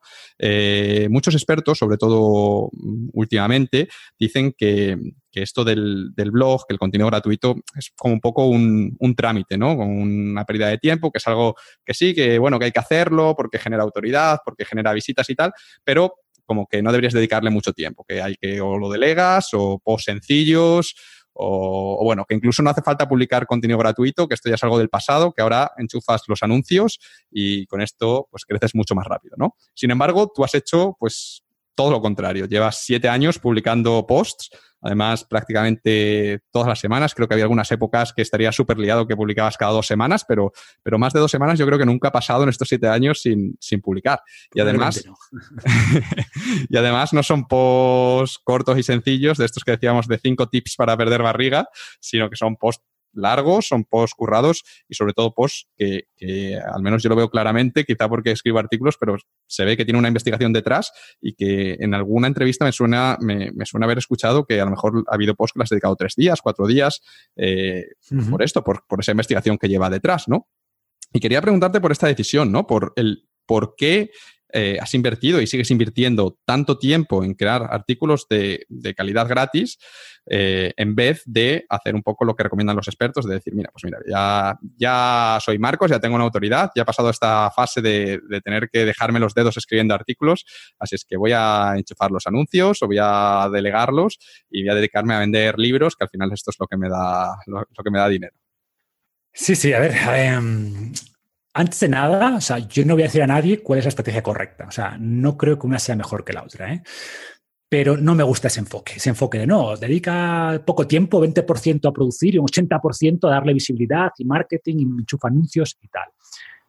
Pero repito, todo depende de tu estrategia, de lo que persigas en la vida. Pero para empezar, más allá de cualquier estrategia de marketing o de contenidos o de lo que sea, creo que todos, todos deberíamos pensar en dejar un legado, ¿vale? Por, falta de una mejor palabra. Quizás lo de legado suena así muy grandilocuente, pero para mí es básicamente hacer trabajo del que te sientas orgulloso, ¿vale? O sea, si no te sientes orgulloso de lo que estás creando cada día en este mundo, sea lo que sea, algo, algo falla, ¿no? Algo no funciona. O sea, para mí eso es la premisa. Y a nivel de estrategia, eh, pues eso, escuchamos mucho esto de, oye, dedica el 20% a crear contenido, 80% a revisibilidad. Y yo creo que hay que hacer lo contrario. O sea, yo creo que hay que dedicar el 80% del tiempo a generar muy buen contenido y un 20%, 20 a darle visibilidad. Porque si generas buen contenido, algo que realmente interese a la gente, algo que esté bien escrito, que enganche, eh, que ayude, pues al final va a ser tu audiencia quien le dé esa visibilidad. mucho más de lo que podrías tú generar como anuncio en Facebook, ¿no? O sea, yo siempre digo que la gente presta mucha más atención a lo que le recomiendan sus amigos que a los anuncios de Facebook. Y ojo, no estoy diciendo que no inviertas en publicidad, creo que es una fuente adicional de tráfico, de posibles seguidores y clientes, pero si tu contenido es mediocre, que lo decíamos antes, estás perdiendo el dinero. O sea, si llevas, gastas dinero en publicidad para llevar a artículos mediocres, es una pérdida para mí de, dinero y de, reputación, ¿vale? Entonces, yo quiero hacer el mejor contenido posible, eh, gratis todo lo que pueda, sabiendo que mi, mi audiencia le va a dar esa visibilidad. De hecho, varios artículos, por ejemplo, fueron portadas en Meneame y eso, o sea, eso es brutal. O sea, te metían pues 60.000, 80.000 visitas en un día, ¿no? O sea, ¿cuánto te cuesta eso con anuncios de Facebook? Un dineral, ¿no? Y, como digo, además la gente se fía más de eso que de un anuncio que pone publicidad dentro de, su Instagram, ¿no? Y, además, em, como digo, si, si gastas dinero en publicidad y no tienes un buen contenido, pues estás ese dinero al final es una mala inversión. Pero como todo, o sea, también creo que tienes que buscar el tipo de contenido que se adapta a ti. O sea, por ejemplo, a mí me gusta escribir, me gusta el desafío de, como decíamos antes, simplificar cosas complejas, de ver cómo enfoco un tema para que se entienda bien, eh, cómo pongo los estudios adecuados que respalden eso, pues tampoco abrumar con más evidencia de la necesaria, de elegir las palabras adecuadas, eso me gusta, ¿vale? O me gusta entrevistar a gente para el podcast o responder las preguntas de las personas, tranquilamente yo hablando en el micrófono. Mm, y sin embargo, pues no me gusta estar todo el día en el móvil grabándome, haciendo historias de Instagram. Pues me da pereza, ¿no? Y hay gente que lo hace y lo hace súper bien. Entonces, priorizo lo que me gusta, los artículos escritos, con ese nivel de detalle, los podcasts, pero oye, habrá gente que no le guste esto y si les dé genial, pues crear contenido más sintético, historias de Instagram, infografías o lo que sea, y luego comprar anuncios para potenciar eso, pues también vale, ¿no? Al final, tienes que buscar una estrategia con la que te, sientas cómodo, eh, que se adapte a tu personalidad, a tus preferencias, pero sobre todo que aporte valor a la gente. O sea, y al final las personas compran a quienes inspiran confianza, a quien demuestra conocimiento, y claro, yo personalmente veo que es más difícil demostrar ese conocimiento eh, en pos de artículos de 300 palabras o 500 palabras escritos en una obra. Lo veo más difícil. Si eres capaz de, ello, pues genial, ¿no? Y por tanto, si haces demasiado énfasis en escribir, pues eso, artículos breves para mejorar el SEO, para satisfacer el algoritmo de Google, pues corres el riesgo de olvidarte de las personas, ¿no? Y para mí ese es el principal error. Entonces, mi estrategia, digamos, que va orientado a esto, ¿no? Cómo puedo ayudar, que se adapte a mi personalidad y sobre todo muy enfocado en aportar valor a la gente. ¿Crees que eh, hubieses sido capaz de escribir artículos tan buenos desde que empezaste el blog si no hubieses tenido antes eh, esos años de, de, tú de leer, de experimentar y hacer cosas fuera del blog? Es decir, eh, para poder escribir artículos buenos, ¿consideras que como que primero tienes que hacer cosas fuera para luego contarlas. No sé si, me he explicado. Sí, sí, perfectamente. A ver, eh, estoy un poco dividido. O sea, por un lado, estoy, como decíamos antes, totalmente a favor de empezar antes de estar listo. O sea, empieza antes de estar listo, porque si no, pues eso, quizás nunca empieces, ¿no? Pero desde luego, creo que para tener éxito tienes que saber de lo que hablas y tener cierta experiencia, no solo a nivel personal, sino con otras personas. Es necesario, ¿vale? o es muy, muy, muy importante. O sea, sin eso va a ser difícil que puedas llegar realmente a, la gente, a ayudarles de verdad. Pero lo de siempre, o se hace camino al caminar y al empezar a escribir y al empezar a enfrentar tus ideas con la realidad de ahí fuera, al exponerte a las críticas de otras personas, pues vas a ir refinando esas ideas, las vas a ir mejorando, vas a ir aprendiendo más por tanto, tienes que empezar desde donde estés, ¿vale? Con humildad, con ganas de seguir aprendiendo, de seguir ayudando y estar dispuesto a, cruzar ese desierto que decíamos antes de la invisibilidad, ¿no? Saber que va a existir y que antes de hacer las cosas bien, vas a hacer las cosas mal. Yo ahora de hecho, veo mis primeros artículos y estuve tentado de borrarlos, decir, estos artículos están escritos súper mal, ¿no? Pero bueno, es parte, parte, sin esos artículos malos, como decíamos antes, quizás no hubieran venido los buenos, ¿no? Entonces, al final, pues y, también por esto creo que nadie que empieza ahora debería comparar sus artículos, su primer artículo, con mi artículo 250. Estamos en, momentos totalmente distintos, ¿no? Y la gente tiene que entender esto y a veces se frustra. Es que he escrito un artículo y claro, no me sale como los de Marcos. No, a mí tampoco me salían así hace cinco años.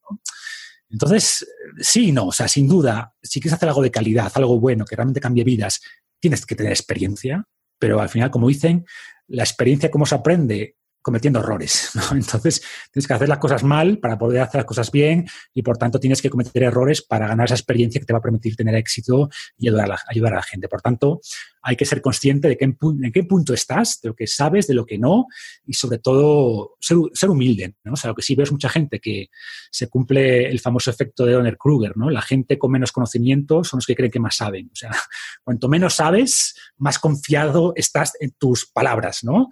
Y sin embargo, cuando pasas más años estudiando algo, te das cuenta que hay muchos matices, mucha incertidumbre, y eres un poquito y matizas más las cosas que quizás al principio que como te funciona a ti y a tus amigos, pues piensas que esto es así para todos. No te vas dando cuenta, oye, quizá no, hay matices, hay aspectos individuales, pero todo esto te lo tiene que dar la experiencia, obviamente, de otra forma. Y una última pregunta sobre tus artículos, Marcos, que además ha sido la pregunta, yo creo que cuando le decía a la gente, oye, ¿qué le pregunto a Marcos? Todo el mundo me decía, Ángel, pregúntale de dónde saca los datos y los estudios para sus artículos, porque es alucinante, como que describe un artículo con, con 15 referencias, pregúntale de dónde los sacas. Es que te tengo que trasladar la, la pregunta.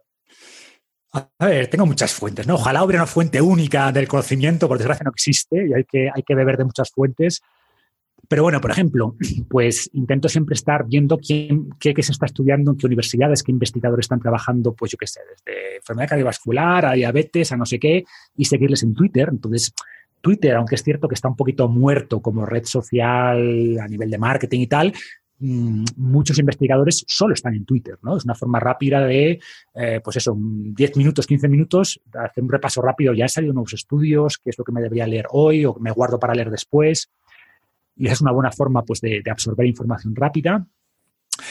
Pero, o sea, por supuesto, intento leer muchos libros, todo lo que puedo, eh, y dedico tiempo después a revisar la bibliografía de estos libros, el detalle de los estudios que nadie se lee, ¿no? Que al final tienen 100 páginas de estudios o 60 páginas, pues me los leo, bueno, todos, pero que me parece interesante, sobre todo cuando en el libro comentan algo que me llama la atención, porque al final la, fuente del conocimiento científico eh, son los estudios, ¿no? Y por tanto la mayor parte de mi tiempo la paso revisando estudios.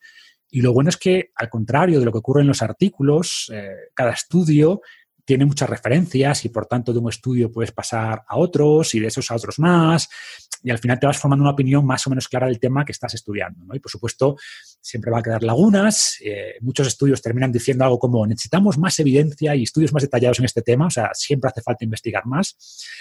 Eh, y en esos vacíos Oye, esto parece que no está claro del todo, pues es donde creo que tiene mucho sentido basarse en la lógica evolutiva, ¿no? Me gusta mucho leer también sobre evolución en general, sobre biología evolutiva y bueno, pues todo esto sumado a la experiencia práctica, pues terminan dando forma a los artículos y, y recomendaciones finales que hago en mis libros y cada recomendación pues intento que tenga la justificación más cercana posible a nivel científico, ¿no? Pero te diría que al final es un trabajo de, intentar leer muchas cosas, muchos estudios, irlos guardando, categorizando y luego pues ya para un artículo concreto pues ver de cuáles tiene sentido tirar y cuáles adicionales tienes que leer para, terminar de concretar un, artículo. Y me ocurre muchas veces que tengo una idea de un artículo, pero justo para escribir ese artículo he leído cinco papers más y termino con una visión un poco distinta, ¿no? También ocurre y es, y es válido, va refinando el propio proceso de escribir va refinando tus ideas, ¿no? Como decía, no sé si era Stephen King, pero bueno, escribo para saber lo que pienso. A veces es eso, ¿no?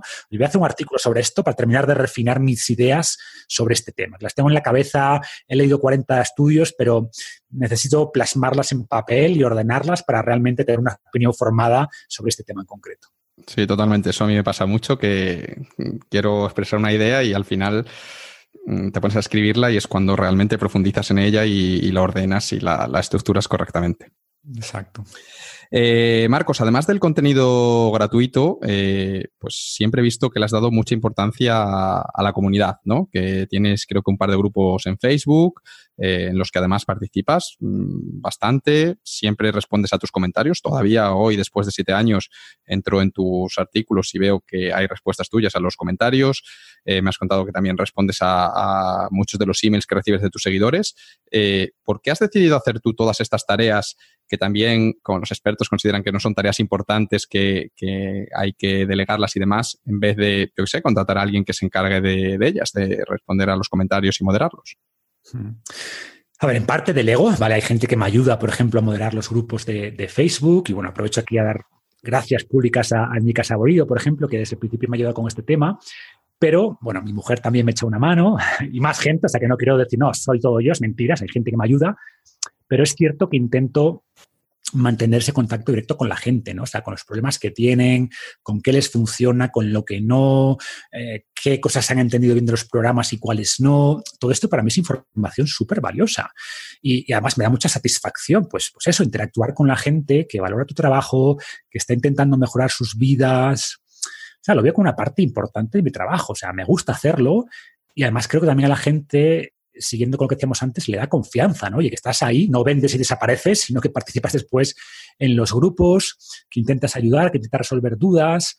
A ver, también entienden la mayoría que, el tiempo que tengo es limitado y que si dedico una o dos horas al día a las comunidades no puedo responder a todas las preguntas que me llegan, que son más de 100 al día, entre Twitter y Facebook y los privados de Instagram y los emails, pues más de 100 al día, es, es imposible. Pero bueno, el tiempo que tengo, digo, oye, voy a este tiempo de, descansos, pues intento una hora al día al menos dedicarla a, interactuar con la gente, a interactuar con la comunidad. Em, y no quiero delegarlo completamente. Repito, hay gente que me ayuda, pero quiero estar ahí, ¿no? Y al final, coño, es, gracias a toda esta gente, a esa comunidad que tengo, pues que me han dado la vida que quiero tener, ¿no? O sea, que me permiten hacer lo que quiero y trabajar lo que más me gusta. Entonces también me parece como de justicia, pues intentar ayudarles lo más que pueda, siendo consciente, como digo, que no puedo ayudar a todo el mundo, que no puedo responder iba a decir a todos, ni, a la mitad, ni a la cuarta parte de los mensajes que recibo, pero bueno, si puedo bloquear parte de mi día e intentar devolver a esta comunidad pues todo lo que también me han dado ellos. O sea que me parece, como digo, un tema de justicia más allá de que crea que puede ayudar al negocio y que da confianza y tal, pero lo veo como una retribución básica.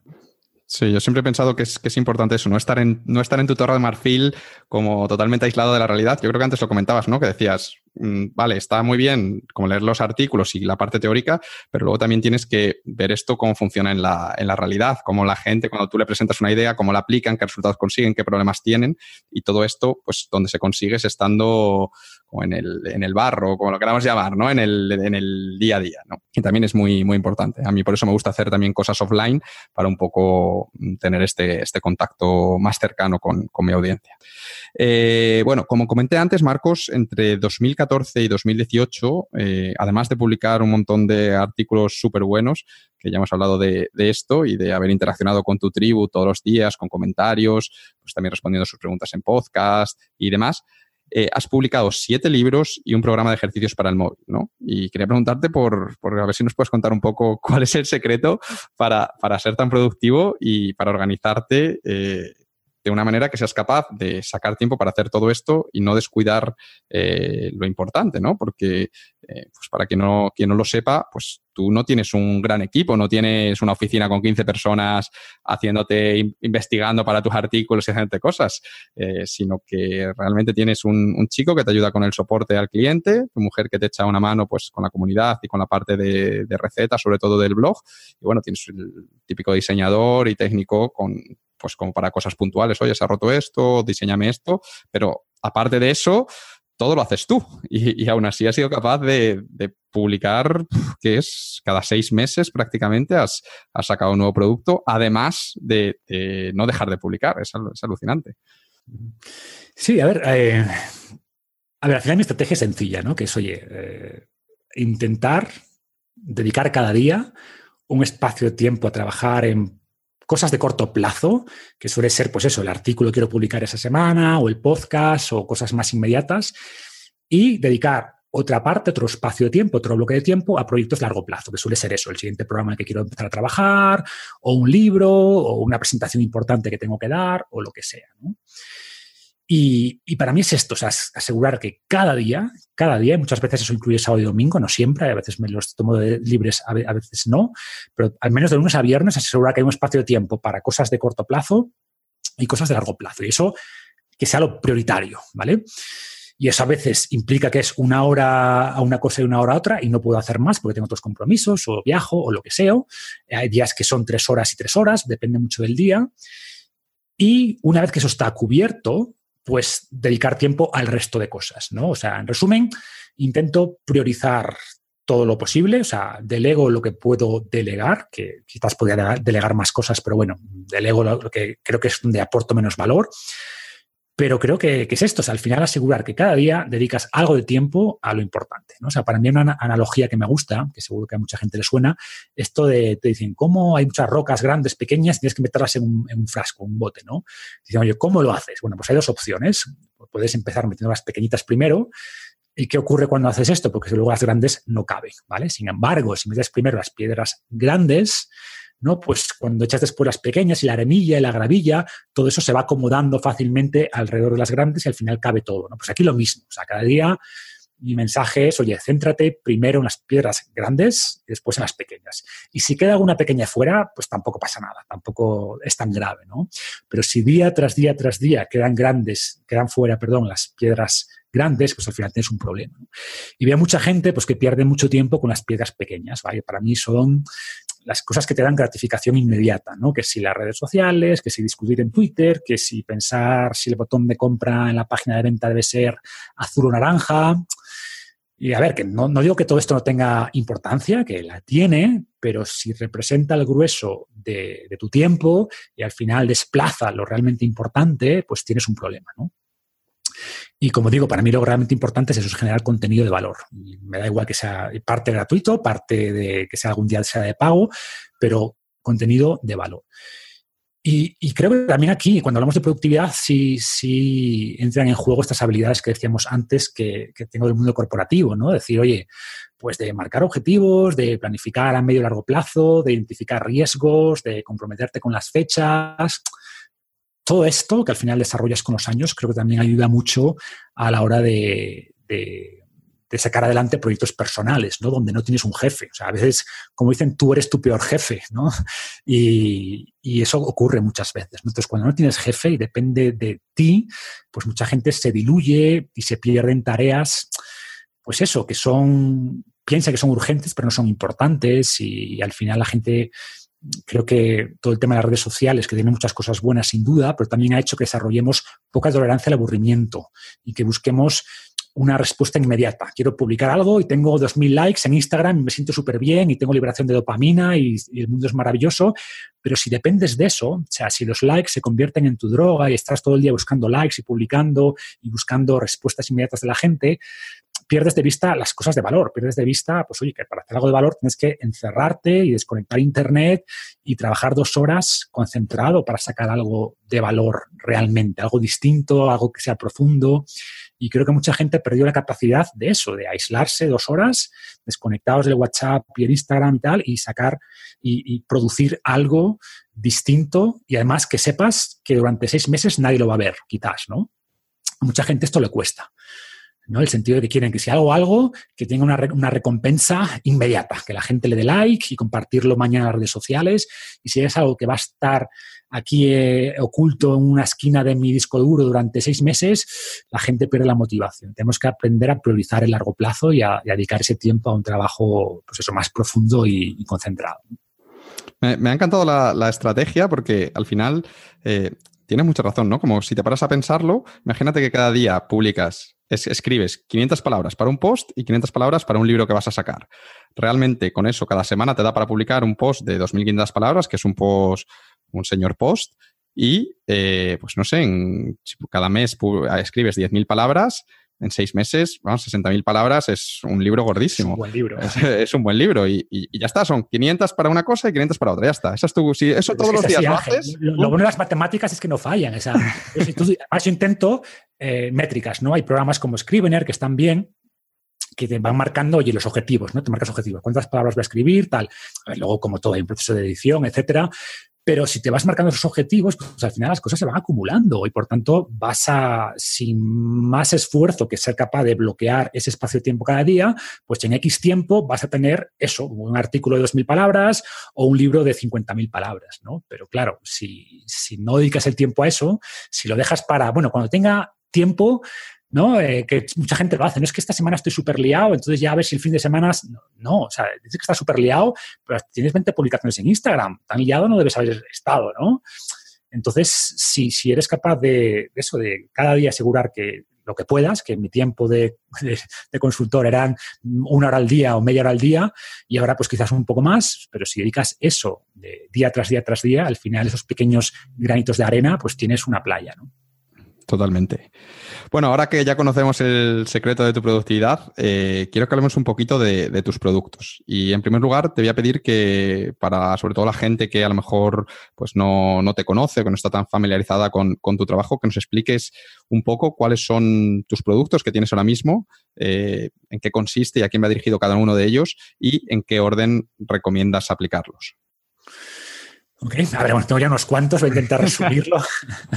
Pero bueno, he intentado que, se solapen lo mínimo posible, ¿no? Y que cada producto tenga una misión principal, una identidad propia y que sean como piezas de un gran puzzle, ¿no? Que uno sea la continuación del siguiente, eh, orientados a distintos ámbitos de, la salud o del estado físico.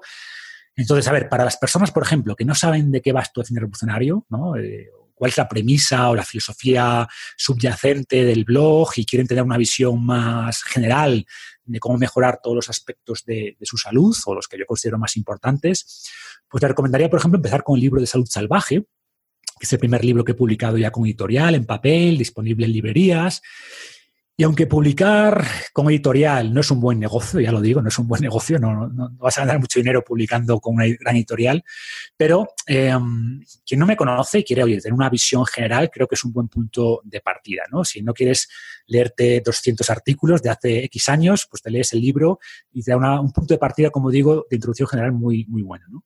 Para aquellos que no quieran tanta teoría, sino que quieran ya una guía concreta para empezar a mejorar su salud, pues él les diría la combinación de desencadenado con el plan revolucionario. ¿no? Desencadenado, hemos hablado antes de él, es ese libro sobre cómo entrenar con tu propio cuerpo. Y el plan revolucionario es como la guía básica de nutrición, ¿vale? Tienes que alimentarte así. Eh, luego hay particularidades para perder grasa, ganar músculo, y en el libro está todo explicado, pero más allá de eso es como es aprender a comer. Yo lo veo así, ¿no? Aprender a comer. Después, recomendaría pasar a efecto kettlebell, porque una vez, como digo, que mejoras el control de tu propio cuerpo, es importante aprender a controlar, también objetos externos, ¿vale? Las kettlebells son para mí el equipamiento más versátil, más divertido para entrenar, ¿no? Yo siempre digo que son adictivas, aquí las prueba no las deja. Y después, por encima de esto, pues puedes continuar ya con programas que están más orientados quizás rutinas un poquito más clásicas de gimnasio con peso libre, ¿no? Por ejemplo, tenemos ahí barra libre para hombres, guerrera espartana para mujeres. A partir de cierto nivel, sí tiene sentido pues, empezar a considerar diferencias en función de si eres hombre o mujer. Y estos programas están más orientados pues, a, a, ganar masa muscular, como digo, a perder grasa. Creo que es interesante que en estos libros ya combino entrenamiento con alimentación. Hablamos de cosas un poquito más avanzadas de cómo, pues eso, cuándo, qué comer después de entrenar, qué suplementos son útiles. Es un nivel, como digo, un poquito más avanzado. Em, bueno, están las apps que has mencionabas antes, que están sobre la plataforma de Mammoth Hunters, y ahí tenemos pues dos, una que es Unbreakable, que es un programa de entrenamiento configurable, que combina calistenia con kettlebells, e incorpora una parte que no había tratado, mucho antes, que es la de la movilidad en general. O sea, gracias pues la vida que llevamos eh, pues, nos termina provocando un montón de restricciones que no solo derivan en dolores de espalda, cuello, etcétera, sino más riesgo de lesión y en problemas crónicos de todo tipo, etcétera. Y Unbreakable pues te va guiando con vídeos sobre qué ejercicios debes hacer para resolver muchos de estos problemas, ¿no? Y tenemos otra app que es Ringmaster, que está salió el año pasado, que es un programa de entrenamiento con anillas, ¿no? que después de las kettlebells pues son quizá mi equipamiento favorito por lo mismo, porque es muy versátil, es portable, las puedes colgar en cualquier parte, tanto una barra de dominadas en casa o en una rama de un árbol o donde sea. Ah, bueno, se me olvidaba el último programa que sacamos hace un par de meses, que es de cero a ceto, ¿no? que combina dieta cetogénica con ayuno intermitente. Es, por tanto, un programa de alimentación como el plan revolucionario, pero mientras que el plan revolucionario, como comentaba, es una guía para aprender a comer en base a comida real, eh, de cero a ceto está más pensado como una especie de plan de choque, ¿no? Yo quiero perder grasa rápido, eh, o como hago yo, hacer un ciclo de cetosis o dos ciclos de cetosis al año por todos los beneficios que aporta, que podríamos, luego si quieres, los comentamos, ¿no? Antes hablábamos de la dieta Atkins, esta es como una dieta Atkins mejorada, una dieta cetogénica bien planteada. Y además, que es un tema también que sé que conoces bien, que también lanzaste un producto hace tiempo, pues ayuda a la gente a iniciarse en todo esto del ayuno intermitente, ¿no? que está muy de moda y está relacionado con la dieta cetogénica, o sea, va muy bien de la mano, pero también lo puedes plantear como, oye, quiero introducirme ayuno intermitente y ya está, ¿no? Y ver qué, estrategias hay, qué beneficios tiene, cómo plantearlo, etcétera. Bueno, creo que te he soltado mucho rollo, pero... No, no, me, ha parecido un buen muchos resumen, productos, así que... un buen resumen y además, y además muy claro. Y una de las cosas que me llama la atención de tu suite de productos es que mm, son casi todos libros, ¿no? Menos estas dos aplicaciones para el móvil, de Unbreakable y la de Ringmaster, eh, son todos libros. Y quería preguntarte que por qué te has decantado por este formato, porque, em, bueno, eh, cuando tú publicas un ebook, un poco eso te obliga a ajustarte unos precios, a unos precios bajos, ¿no? Porque no puedes vender un ebook por 200 euros porque nadie te lo va a comprar, ¿no? La gente al final ya tiene asociado libro con un precio 20, 25 euros, quizá puedes llevarlo a 30 si añades algún vídeo, alguna cosa, eh, pero bueno, tú en tu caso creo que los vendes por 20 y 25 euros, ¿no? Y quería preguntarte que por qué has decidido usar este formato cuando posiblemente si publicases el mismo contenido de desencadenado, pero en plan solo en formato vídeo, pues lo podrías vender a lo mejor por 200, 300 euros y, ganar mucho más dinero. ¿Por qué, por qué ebooks? A ver, es una pregunta. Em, vamos a ver, hay varias, varias formas de responder esto. A ver, por un lado, intento que sea un ebook potenciado. Es decir, no lo vendo como un ebook, sino como un programa, ¿no? Entonces intento, si tienen vídeos, tienen herramientas, para dar un poquito más, para en vez de venderlo a 9,99, que es como el precio estándar un ebook, pues oye, 20 o 25, ¿no? Pero es cierto que lo que tú dices, o sea, que podría plantearlo como un curso con vídeos y tal y venderlo por 100, 200, 300 euros. Pero la verdad, mi objetivo, o sea, es maximizar impacto, o sea, y no ingresos, ¿vale? Y a ver, no me entiendas mal, cuando más ingresos, mejor. Pero priorizo ahora mismo llegar a más gente y no tanto extraer el máximo rendimiento económico de cada persona. Y a ver, esto no quita, de hecho, seguramente lo termina haciendo, que, que, creo que tiene sentido ofrecer productos más premium, con más detalle, para gente que pueda pagar más para tener más. Pero realmente por eso, porque tienen más, es más avanzado. Entonces, creo que hay gente que solo por el hecho de darte el mismo contenido, pero con vídeos y con, cosas que tampoco aportan mucho valor a la gente, y en vez de 20 euros te cobran 200, cuando el contenido real es el mismo, ¿no? No sé si me explico. O sea, si cobras más, creo que tienes que dar algo realmente diferencial. Entonces, si yo soy capaz de explicarte esto en un libro de 20 euros, no me siento con la cara de decirte, no, pero le pongo aquí unas florituras y te lo vendo por 200 no, o sea, si hago un producto de 200 o 300, que no digo que no lo haga, probablemente sí, es porque realmente hay un plus, que no es simplemente mm, que veas mi cara leyéndote el libro, ¿sabes? Luego también, como decía antes, también depende de lo que te guste. O sea, a mí, por ejemplo, pues tener que montar una parafernalia ahí para yo hablando a la cámara y tal, es como que no me gusta, ¿sabes? Sin embargo, escribir un libro, me voy aquí a una cafetería, no sé qué, o estoy en mi oficina en casa, concentrado y me siento cómodo escribiendo. Me gusta, me gusta escribir y sintetizar información. Y sin embargo, ponerme a grabar vídeos, pues que me da pereza. Seguramente lo haga, ¿eh? pero me da pereza. Entonces, como, si esto me gusta hacerlo, ¿por qué voy a hacer otra cosa que me da pereza? Y creo que no, no la gente no va a entender las cosas mejor por ver mi cara leyéndole algo, eh, ¿sabes? Que leyéndolo por ellos mismos. Lo entiendo, lo entiendo. Además, hay estudios que dicen que las cosas las retenemos mejor leyéndolas que cuando nos las cuentan, cuando lo ves simplemente un vídeo que tienes como menos eh, interacción o activación de ciertas zonas cerebrales, ¿no? Pero bueno, más allá de eso es, oye, me gusta esto, me gusta escribir y por lo tanto me gusta más escribir un libro, el proceso de escribir un vídeo que de, perdón, de escribir un libro que de grabar vídeos, ¿no? Pero pero bueno, como te digo, o sea, y además para ofrecer algo que tuviera que hacer un desembolso mucho mayor la gente, eh, pues la explicación es que yo tengo que hacer un desembolso mayor. Es decir, si tengo que gastar mucho, mucha producción para un producto, eh, trasladaría ese coste a la gente. Pero si no veo que ese gasto aporte mucho a la gente, a lo que realmente es el producto, pues veo como, no sé, como extraño traspasarles un coste ficticio, ¿no? Entonces, bueno, va por ahí, pero te diría que, lo esencial es, oye, priorizar, en mi caso, ahora mismo, llegar a más gente y no maximizar los ingresos. Para mí el tema de los ingresos es, oye, ganas suficiente para vivir como quieres, y además ahorrar e invertir y tal. Y en mi caso, por suerte, es sí, gano suficiente. Entonces, mm, prefiero ganar esto y llegar a más gente que decir, no, una estrategia para llegar a facturar un millón de euros el próximo año y por tanto voy a hacer tal. No, o sea, no, no es lo que, lo que busco ni creo que es lo que me haría feliz ¿no? en este momento. No, me parece muy, muy coherente todo lo que has, lo que has comentado. Al final, pues tienes unas ideas y tomas decisiones en base a esas, a esas ideas.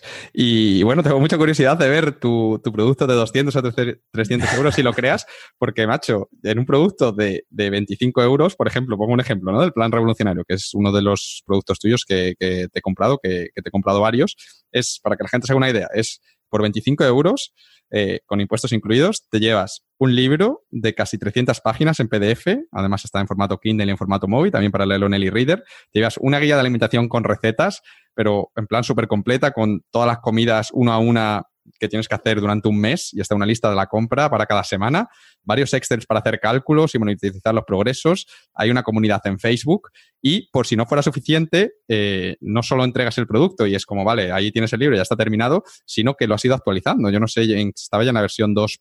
algo, que los has actualizado ya, ya varias veces y envías esta actualización a todo el mundo totalmente gratis, ¿no?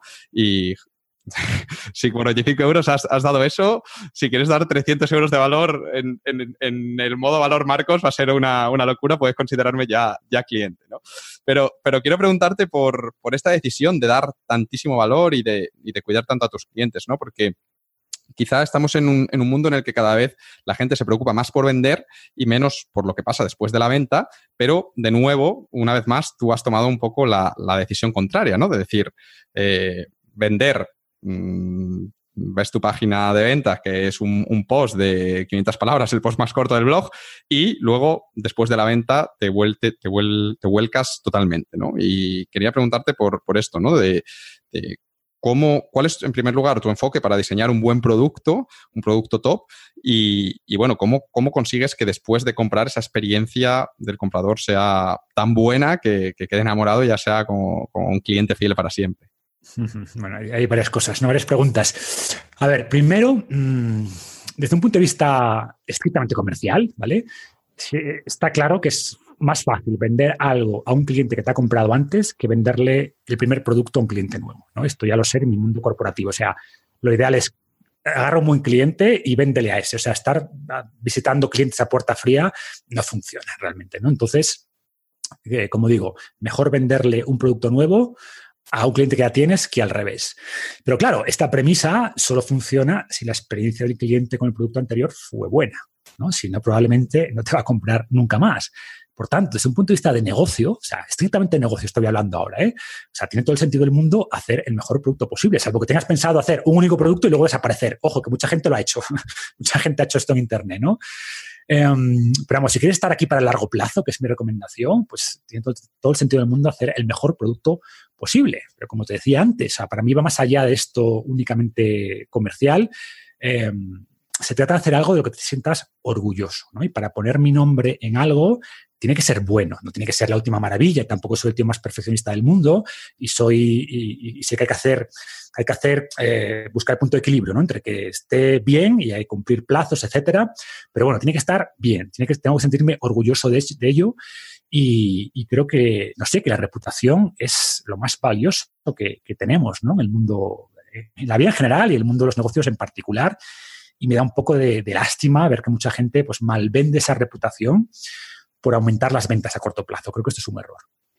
Después, en cuanto a cómo defino los productos a crear, eh, pues tengo varias formas de verlo también. O sea, por un lado, mm, creo que es mejor o más recomendable crear un producto pensando en la audiencia que ya tienes, eh, ya conoces, que crear un producto e ir después a buscar compradores para ese producto que has creado. ¿No? Creo que esa estrategia es, incorrecta. Y entonces, como decíamos antes, en mi caso, al estar tan cercano a mi comunidad, pues oye, conozco bien cuáles son sus inquietudes, qué cosas buscan, qué dudas tienen, y esto me permite también adaptar bien el producto a las necesidades, ¿no? Pero también es cierto que, por otro lado, intento siempre darle un giro a las cosas que quizás no se esperan, ¿no? Es decir, introducir algún elemento nuevo, porque como decía Henry Ford, creo que decía esto, ¿no? Oye, si antes de inventar el coche hubiéramos preguntado a la gente qué querían, hubieran dicho que caballos más rápidos, ¿no? En el sentido de que muchas veces no saben lo que quieren realmente, entonces tienes que hacer un poquito de guía, ¿no? Por ejemplo, pues oye, introduje las kettlebells cuando la mayoría no sabía ni lo que eran, o el programa de anillas que te decía antes, Ringmaster, para intentar familiarizar a la gente con ese tipo de cosas, o hablarles de dieta cetogénica y uno intermitente y cómo hacerlo cuando mucha gente tampoco sabe cómo llevar eso a la práctica. Entonces, em, es un poco como defino qué hacer, ¿no? Y qué elementos eh, conjugo. Y después, a la hora de hacer los productos, de qué meter en el producto, de qué nivel de detalle darle, estructura, etcétera, o sea, para mí es súper sencillo, ¿no? Es decir, oye, ¿qué me gustaría haber tenido a mí? O sea, ¿cómo me gustaría que me hubieran explicado esto si no tuviera ni idea? ¿no? Como que alguien explicara esto al Marcos de hace X años. ¿Qué me gustaría encontrar cuando compro algo? ¿Qué herramientas me hubieran ayudado en su momento que no existían o que no existen todavía y que tengo que crear? ¿no? Y todo esto, que, a mí me, hubiera gustado tener o que me gustaría encontrar cuando compro algo, pues es lo que intento incorporar en los productos y ya está, ¿no?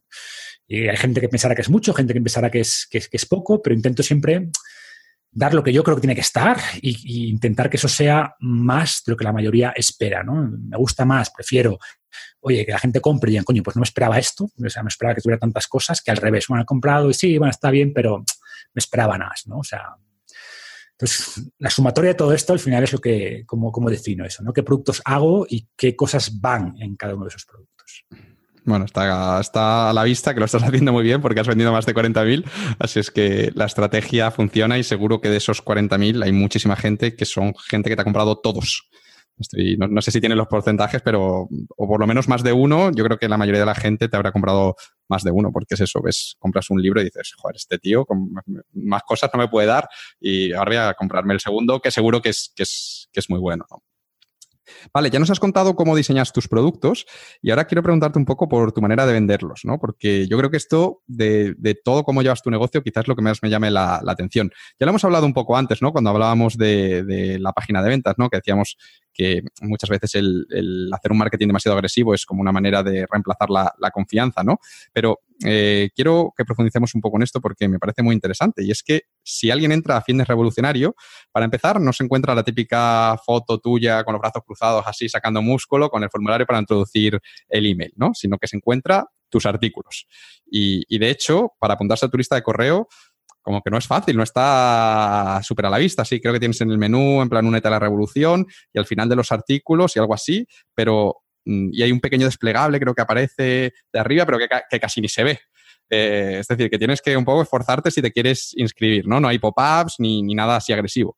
Luego, para vender tus libros, lo que comentaba, ¿no? Que, que son como los artículos más cortos del blog, son en los que explicas de qué van tus libros. Que es como, hola, aquí tengo este libro desencadenado, que, en el que te enseño esto, eh, aquí lo puedes comprar. Y no hay ni testimonios de antes y después. Y eso que tienes un montón, porque yo estoy en tus grupos de Facebook y, podrías sacar, pero vamos, mm, páginas y páginas, ¿no? Pero ni lo pones ni nada, simplemente eso. Luego no hay, no hay pop-ups, no hay webinars automatizados, no hay lanzamientos, es como contenido y, los productos y como súper simple, este es el producto, de esto va, así te va a ayudar y aquí tienes el botón. Ya está, ¿no? Y, quería preguntarte por qué este, este, esta manera de hacer marketing y de vender y de, y de demás, ¿no? Que por qué no has decidido aplicar todas estas últimas estrategias que, bueno, seguramente te funcionarían súper bien Y has preferido como seguir con tu approach espartano, ¿no? Como tú lo llamas, sí.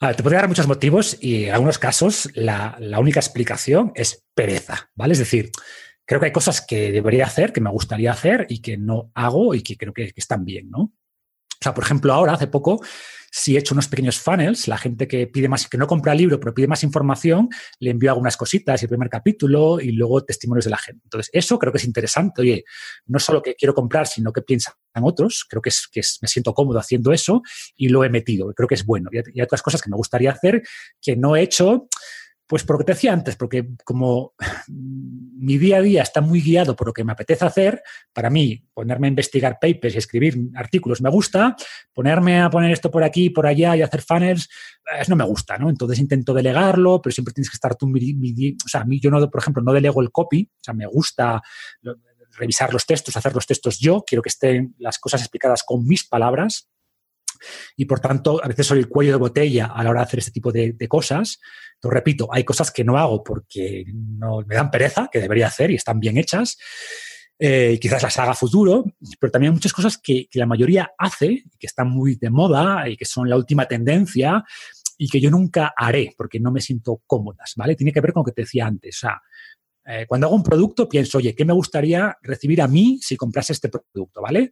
Pues aplico lo mismo al blog. O sea, ¿qué me gustaría a mí ver cuando entro en un blog o en una página? Pues quiero ver contenido útil, quiero ver algunos enlaces para saber de qué va esto, qué productos o servicios ofrecen, ¿vale? Si me interesa suscribirme, pues que hay una forma de hacerlo pero ya está, no quiero ver ni pop-ups ni pop-ups cuando estás leyendo 10 segundos, apúntate, que no puedes cerrarlos, no sabes dónde está la X, eh, ni vídeos dentro de vídeos de, terceros, ¿no? Que ahora está muy de moda esto también, que me llegan cada semana y a ti también seguramente, cada dos, tres sí, cada, dos o tres días, oye, nueva estrategia, pon este plugin, cero esfuerzo y vas a monetizar tu página. Y tendrían razón, vas a monetizarla, pero a base de molestar a mi audiencia, ¿no? Entonces, si a mí no me gusta ver esos vídeos que no me aportan nada ahí metidos en el medio del for X, ¿sabes? O de lo que sea, pues no, no voy a hacerle eso a mi audiencia. O, lo mismo, cuando vas a cerrar la página, no te vayas todavía, apúntate al webinar, no sé qué, coño, pues no me gusta. Entonces, como no, no lo quiero para mí, pues tampoco se lo voy a hacer a la gente que me sigue, ¿no? Entonces, para mí va por esto. ¿Y qué experiencia quieres tener tú cuando accedes a una página? Y, por tanto, intentar trasladar esa experiencia a, tu mundo virtual. esto decía Derek Sievers, ¿no? Habla de que tu, tu, negocio al final es crear tu utopía. O sea, ¿cómo te gustaría que fuera el mundo? Bueno, pues tu negocio puede ser así, dentro de ciertos parámetros, pero en el fondo es qué mundo quieres crear. Pues el espacio, en este caso la esquina virtual que, a la que tú puedes modelar a tu antojo, pues coño, no, no la ensucias, ¿no? No, no hagas barbaridades. Intenta que sean espacios que la gente se sienta cómoda, ¿no? Em, entonces, para mí esta es la explicación básica, ¿no? Y, yo creo que Internet ha sido y sigue siendo en muchos ámbitos pues un, eh, un, ejemplo de mal marketing, ¿vale? Y creo que el hecho de, lo virtual es muy bueno, pero también el hecho de no tener a la, gente, a los clientes cara a cara, de ser tan anónimo, es que es más fácil usar técnicas más agresivas, bombardear con spam, con emails, y nos olvidamos que, oye, que al otro lado de la pantalla hay personas como tú, ¿sabes? Y, que las personas prefieren comprar a personas que a grandes compañías, eh, quieren comprar a gente de la que se fían. Y, por tanto, pues mantener esa confianza para mí es lo más importante. O sea, no solo desde un punto de vista de negocio, que también, pensando a largo plazo, creo que es la estrategia más rentable, pero también para dormir bien por la noche, oye, sabiendo que estás siendo honesto, a ver, que te puedes equivocar y puedes meter la pata, pero va a ser un error honesto, ¿no? La, la intención era buena. Y a ver, tampoco quiero que esto suene como que voy aquí de moralista eh, y como todo, hay que buscar un equilibrio, ¿vale? Y si el blog no te da para vivir, y si te da miedo vender, como decíamos antes, y si solo te preocupas de los demás y te olvidas de tus propias necesidades, pues oye, eso está mal, tampoco sirve, ¿no? O sea, al final, si, tienes un negocio, tienes que vender y no puedes tener miedo a, explicar a la gente lo que vendes y en qué les puede ayudar lo que vendes y, y en comprar anuncios si es necesario, si no lo veo mal, de hecho yo lo hago, mm, pero sin olvidar que estás tratando con personas y que no debes hacer nada en el mundo virtual que no harías en el mundo físico, cara a cara, ¿no? Y que no debes hacer a los demás cosas que a ti no te gustaría que te hicieran. Esa es como la regla básica del ser humano, ¿no? Pues, pues aplicarla al mundo virtual. Para mí es que no hay más. De nuevo, muy coherente todo, así es que nada que, añadir. Y bueno, ya para cerrar este, este bloque de la entrevista sobre las decisiones que has tomado con tu negocio, quiero preguntarte por un elemento que, para mí, después de todo lo que hemos hablado y por lo que conozco de ti, yo creo que es el ingrediente clave de, tu éxito, ¿no? Porque de alguna manera hemos visto que ha sido lo que ha guiado todas tus decisiones y yo creo también lo que ha hecho que Fines Revolucionario no sea solo un negocio, sino que realmente sea un movimiento digamos, con, vida propia, ¿no? Una verdadera revolución. Y ese elemento mágico es el, propósito, ¿no? Yo creo que cuando tú te metiste en todo esto, y lo hemos hablado ya varias veces, pues no, no fue por dinero, ¿no? Porque a nivel económico, pues ya tenías la vida prácticamente resuelta. Tenías muy buen sueldo, tenías ahorros, eh, tenías varias propiedades en las que habías ido invirtiendo, tenías acciones. A nivel económico estaba todo, todo bien, ¿no? Realmente tú empezaste Fitness Revolucionario porque querías compartir unas ideas que tú pensabas que, que, podían mejorar la vida de la gente, que podían cambiar el mundo. Viste algo que no funcionaba y decías, joder, tengo que hacer algo al respecto y arreglarlo, ¿no? Realmente empezaste Fines Revolucionario por eso, porque tenías un propósito, un propósito muy claro.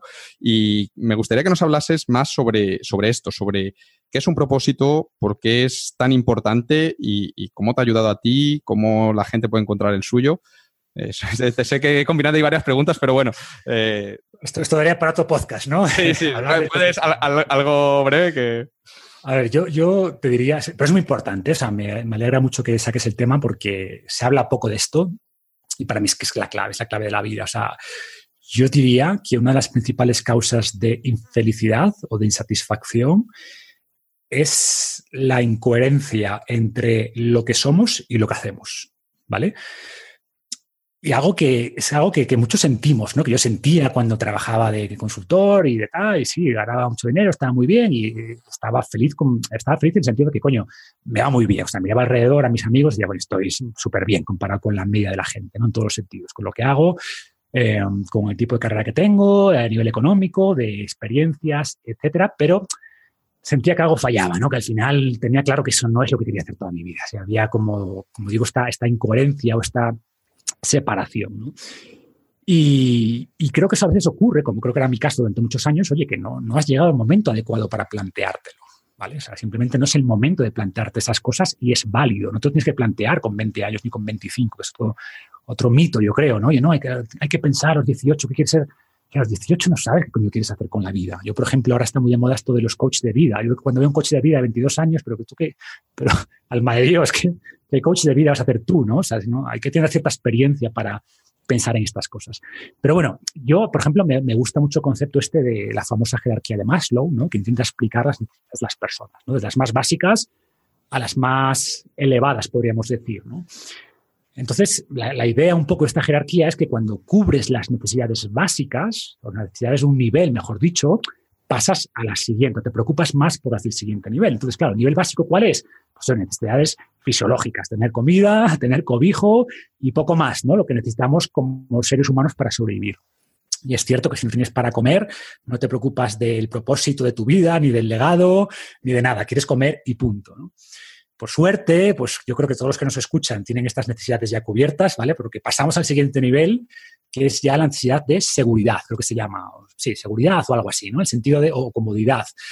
Que, hay varias cosas aquí, pero yo destacaría en nuestro contexto, pues oye, el económico, decir, oye, tengo suficiente, ya no, no me muero de hambre, pero coño, quiero tener una casa propia y quiero tener coche, y quiero pagar mis vacaciones y viajar, etcétera, ¿no? Entonces, claro, en mi caso, y creo que el de la mayoría de jóvenes, pues ese es el nivel que quieren lograr, ¿no? Cuando tienes poco dinero, sales de la universidad, empiezas a trabajar, te preocupa mucho eso, ganar dinero, tener una base económica con la que te sientas, pues eso, seguro o cómodo. Y, bueno, para mí durante muchos años ese era el objetivo, o sea, ese era el objetivo. yo vengo de una familia pues, normal, humilde, clase media, mis padres son profesores, ¿no? Pero nunca nos faltó nada, gracias a Dios, pero tampoco nos sobró nada, ¿no? Entonces yo quería ganar dinero y como decían antes, decían que la consultoría daba mucho dinero, pues yo quiero eso, yo quiero una profesión de mucho dinero. Yo no quiero ser ni, no sé, ni funcionario, ¿no? Que típico, o ser programador, quiero, ¿dónde se gana dinero? Aquí, bueno, pues ahí me voy yo, ¿no? De cabeza. Y, a ver, y está bien, como te digo, yo estoy muy contento con mi carrera, pero llega un punto, si las cosas te van bien, donde ya te sientes seguro, ¿vale? Pues eso, tienes inversiones, tienes propiedades, tienes eh, dinero que te llega ya, no de tu profesión, sino de las rentas de tus inversiones. Y, cuando estás en ese punto, dices, bueno, ¿y qué, me va a hacer feliz? ¿Más dinero, cada propiedad nueva, invertir en más acciones? no. Y en mi caso hay como que te empiezas a plantear el siguiente nivel, ¿no? Decir, oye, eh, hay varios, ¿no? Hay uno creo que este reconocimiento que también, pues, de, la sociedad te reconozca y puede ser de estatus social, de lo que sea. Pero yo empecé a preocuparme de los siguientes, ¿no? De lo que se llama ya autorrealización o que es un poco la jerarquía superior, ¿no? Que es lo que yo llamo, oye, propósito. En el fondo, tiene que ver con eh, qué hago en este mundo, o sea, cuál es mi propósito. ¿Aumentar la cuenta bancaria? Pues hombre, no, sobre todo cuando ya tienes suficiente, ¿no? Y, ya pues eh, pensar en el, que era un poco el día a día de, antes, ¿no? Y, ¿Cuál es el bono del próximo trimestre? Y ese es el objetivo, ya no te da satisfacción en la vida, ¿no? Entonces, para mí el propósito es esto, es como esta la punta de la pirámide de, de, necesidades humanas, ¿vale? Que es cierto que quizás tienes que cubrir ciertos, eh, ciertos trámites o ciertos niveles antes de preocuparte mucho de eso. Hay gente que no, que se preocupa desde eso, desde el principio de la vida y está genial. En mi caso no fue así, vino, vino poco a poco.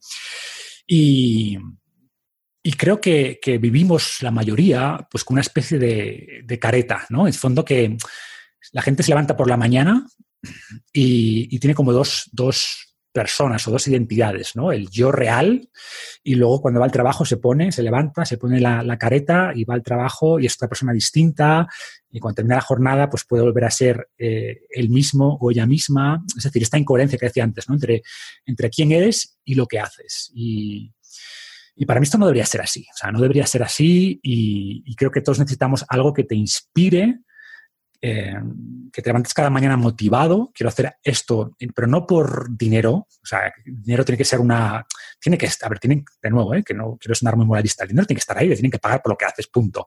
Pero no puede ser el driver principal, ¿no? Tiene, tiene que haber pues algo que te inspira más allá de eso y además, como dicen, yo estoy muy de acuerdo en eso de que la gente quiere saber lo que haces, o sea, o se preocupa de lo que haces solo cuando sabe por qué lo haces, ¿no? Es decir, si sabe que estás haciendo algo por, motivos correctos, se preocupa mucho más, oye, pues cuéntame el qué haces, pero si el por qué no les convence, y aquí hay, hay un libro, el de empieza Start, Start with Why o algo así, ¿no? Es muy interesante y recomiendo a todo el mundo leérselo. O sea, tienes que tener un porqué que te, que te motive en este sentido. Y, y, eso tienes que tenerlo claro cada día, ¿no? Entonces, bueno, a ver, todo esto sé que suena muy bonito, pero claro, a mí si me cuentas esto hace 15 años, te diría que me da igual, ¿sabes? Que de nuevo, que yo quiero ganar dinero y, punto. Y sobre todo la pregunta es, oye, que me preguntabas, ¿cómo llevarlo a la práctica? ¿Cómo, cómo haces esto? ¿Cómo encuentras tu propósito? Y, de nuevo, podríamos dedicar un post entero a esto, pero yo aquí veo tres grandes pasos, ¿no? El, el uno, el primero es, oye, mira hacia adentro, o sea, conócete mejor, o sea, no nos conocemos, ¿no? Entonces, ¿cuáles son tus intereses reales? Ojo, los reales, de verdad, no, es que, no los que te impone la sociedad, debería ser tal persona y hay ciertas profesiones que son socialmente aceptables, que si médico, que si ingeniero, que si abogado y otras que no lo son. no, ¿qué quieres hacer de verdad con, tu vida, ¿no? Eh, ¿Qué talentos tienes? Eh, ¿En qué destacas de manera natural? ¿Cuáles son tus motivaciones? Eh, ¿Cuáles son las personas que te inspiran? Tener claridad de todo esto es, importante. ¿no?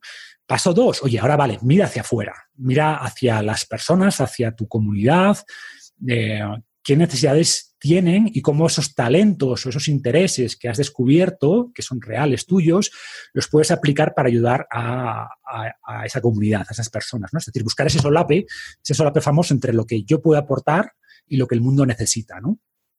Y el tercer paso, para mí, lo decíamos antes, es decir, oye, pues ahora que tienes una idea de hacia dónde tienes que ir, empieza sabiendo que te va a llevar mucho tiempo y que tu idea inicial seguramente no sea buena, que haya que refinarla, ¿no? Dicen también eso, que el propósito no se logra a través de la contemplación, sino a través de la acción. O sea, yo no soy partidario de, vale, me voy a ir al Nepal a encontrar mi propósito. Mm, no, o sea, no creo que funcione así. A ver, te puedes lograr ciertas ideas, cosas que conocerte un poco mejor, creo que eso está bien para el paso uno, pero después hay que enfrentarte al mundo real y, trabajar y ver eh, hasta qué punto lo que planteabas es realmente, eh, a la gente realmente le importa, porque si no están dispuestos a pagarte de nuevo, lo siento, pero será un buen hobby, pero no va a ser tu, tu propósito real, ¿no? Y también ocurre muchas veces que lo que piensas que te va a fascinar, luego te lo planteas como negocio y, acabas odiándolo. ¿Sabes? cambia mucho cuando algo que, es tu hobby lo tomas después como una profesión, y esto me ha pasado, lo he visto en muchísimos casos, la gente al final la abandona y dice, no, mira, al final lo que me gustaba me dejó de gustar. Y, y tuve que volverlo a convertir en un hobby porque si no lo iba a aborrecer.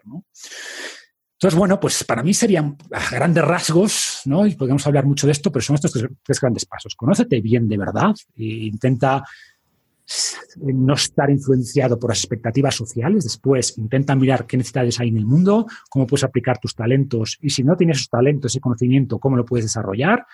Y a partir de ahí, lo que decíamos antes, macho, eh, empieza, empieza a aplicar esas ideas y poco a poco va a ser viendo lo que te gusta, lo que no. Y, en el fondo, Mm, no obsesionarse tampoco con un objetivo muy concreto, sino sentir que cada día estás un poquito más contento con lo que haces, ¿no? En el fondo, pues que sientes que estás más cerca o que estás eliminando, reduciendo esa incoherencia que decíamos antes entre lo que eres y lo que haces, ¿no? Y si cada día te mueves en la dirección correcta, pues al final creo que eso es lo más importante. Mm, me ha encantado, la verdad, eh, todo lo que, has, lo que has contado. Yo recuerdo que cuando dejé mi trabajo, mm, y todavía no, lo tenía claro, tenía mucho miedo, estaba dudando, y una de las, de las preguntas que, yo me hice fue, mm, ¿qué decisión sería más yo, ¿no? Hablando de lo que, lo, que tú decías, ¿no? De, la diferencia entre lo que haces y quién es, ¿no? Yo, yo me, me, lo planteé de esta manera. ¿Qué decisión sería más Ángel? ¿El, quedarte aquí en, quedarse aquí en Microsoft y pues también eso, acumulando mucho dinero y todo muy seguro y muy bien, o mm, irme eh, a viajar, a descubrir el mundo y compartir pues todo lo que había aprendido y todo lo que iba a aprender eh, pues con, el mundo, ¿no? Y, cuando te lo planteas de esta manera es como, yo lo vi claro, ¿no? Dije, el que soy yo es, es el otro, yo el problema es que muchas veces tomamos decisiones, a veces sin ser conscientes, no pensando en eso, quién es el más ángel en tu caso, quién es el más yo, sino qué van a decir mis padres, qué va a decir la sociedad, qué van a decir mis compañeros de trabajo. Y claro, todo eso, a ver, no digo que lo ignores, pero no puede ser el factor principal. Tiene que ser, oye, ¿quién soy yo? ¿Qué es lo que realmente quiero hacer? ¿Y, cuál es mi identidad real? Y ese es el primer paso. Muchas, muchas veces esa voz interior la silenciamos. Esto suena un poquito a, Paulo Coelho, pero en el fondo sí creo que tenemos una esencia distinta, ¿no? que hay cosas que nos llaman, cosas que no, que nacemos con ciertas inclinaciones naturales y que no podemos eh, doblegarlas a, a, la imposición de la sociedad, ni de tus padres, ni de tus compañeros, ni de nadie. O sea, si ese eres tú, ese eres tú, ya está.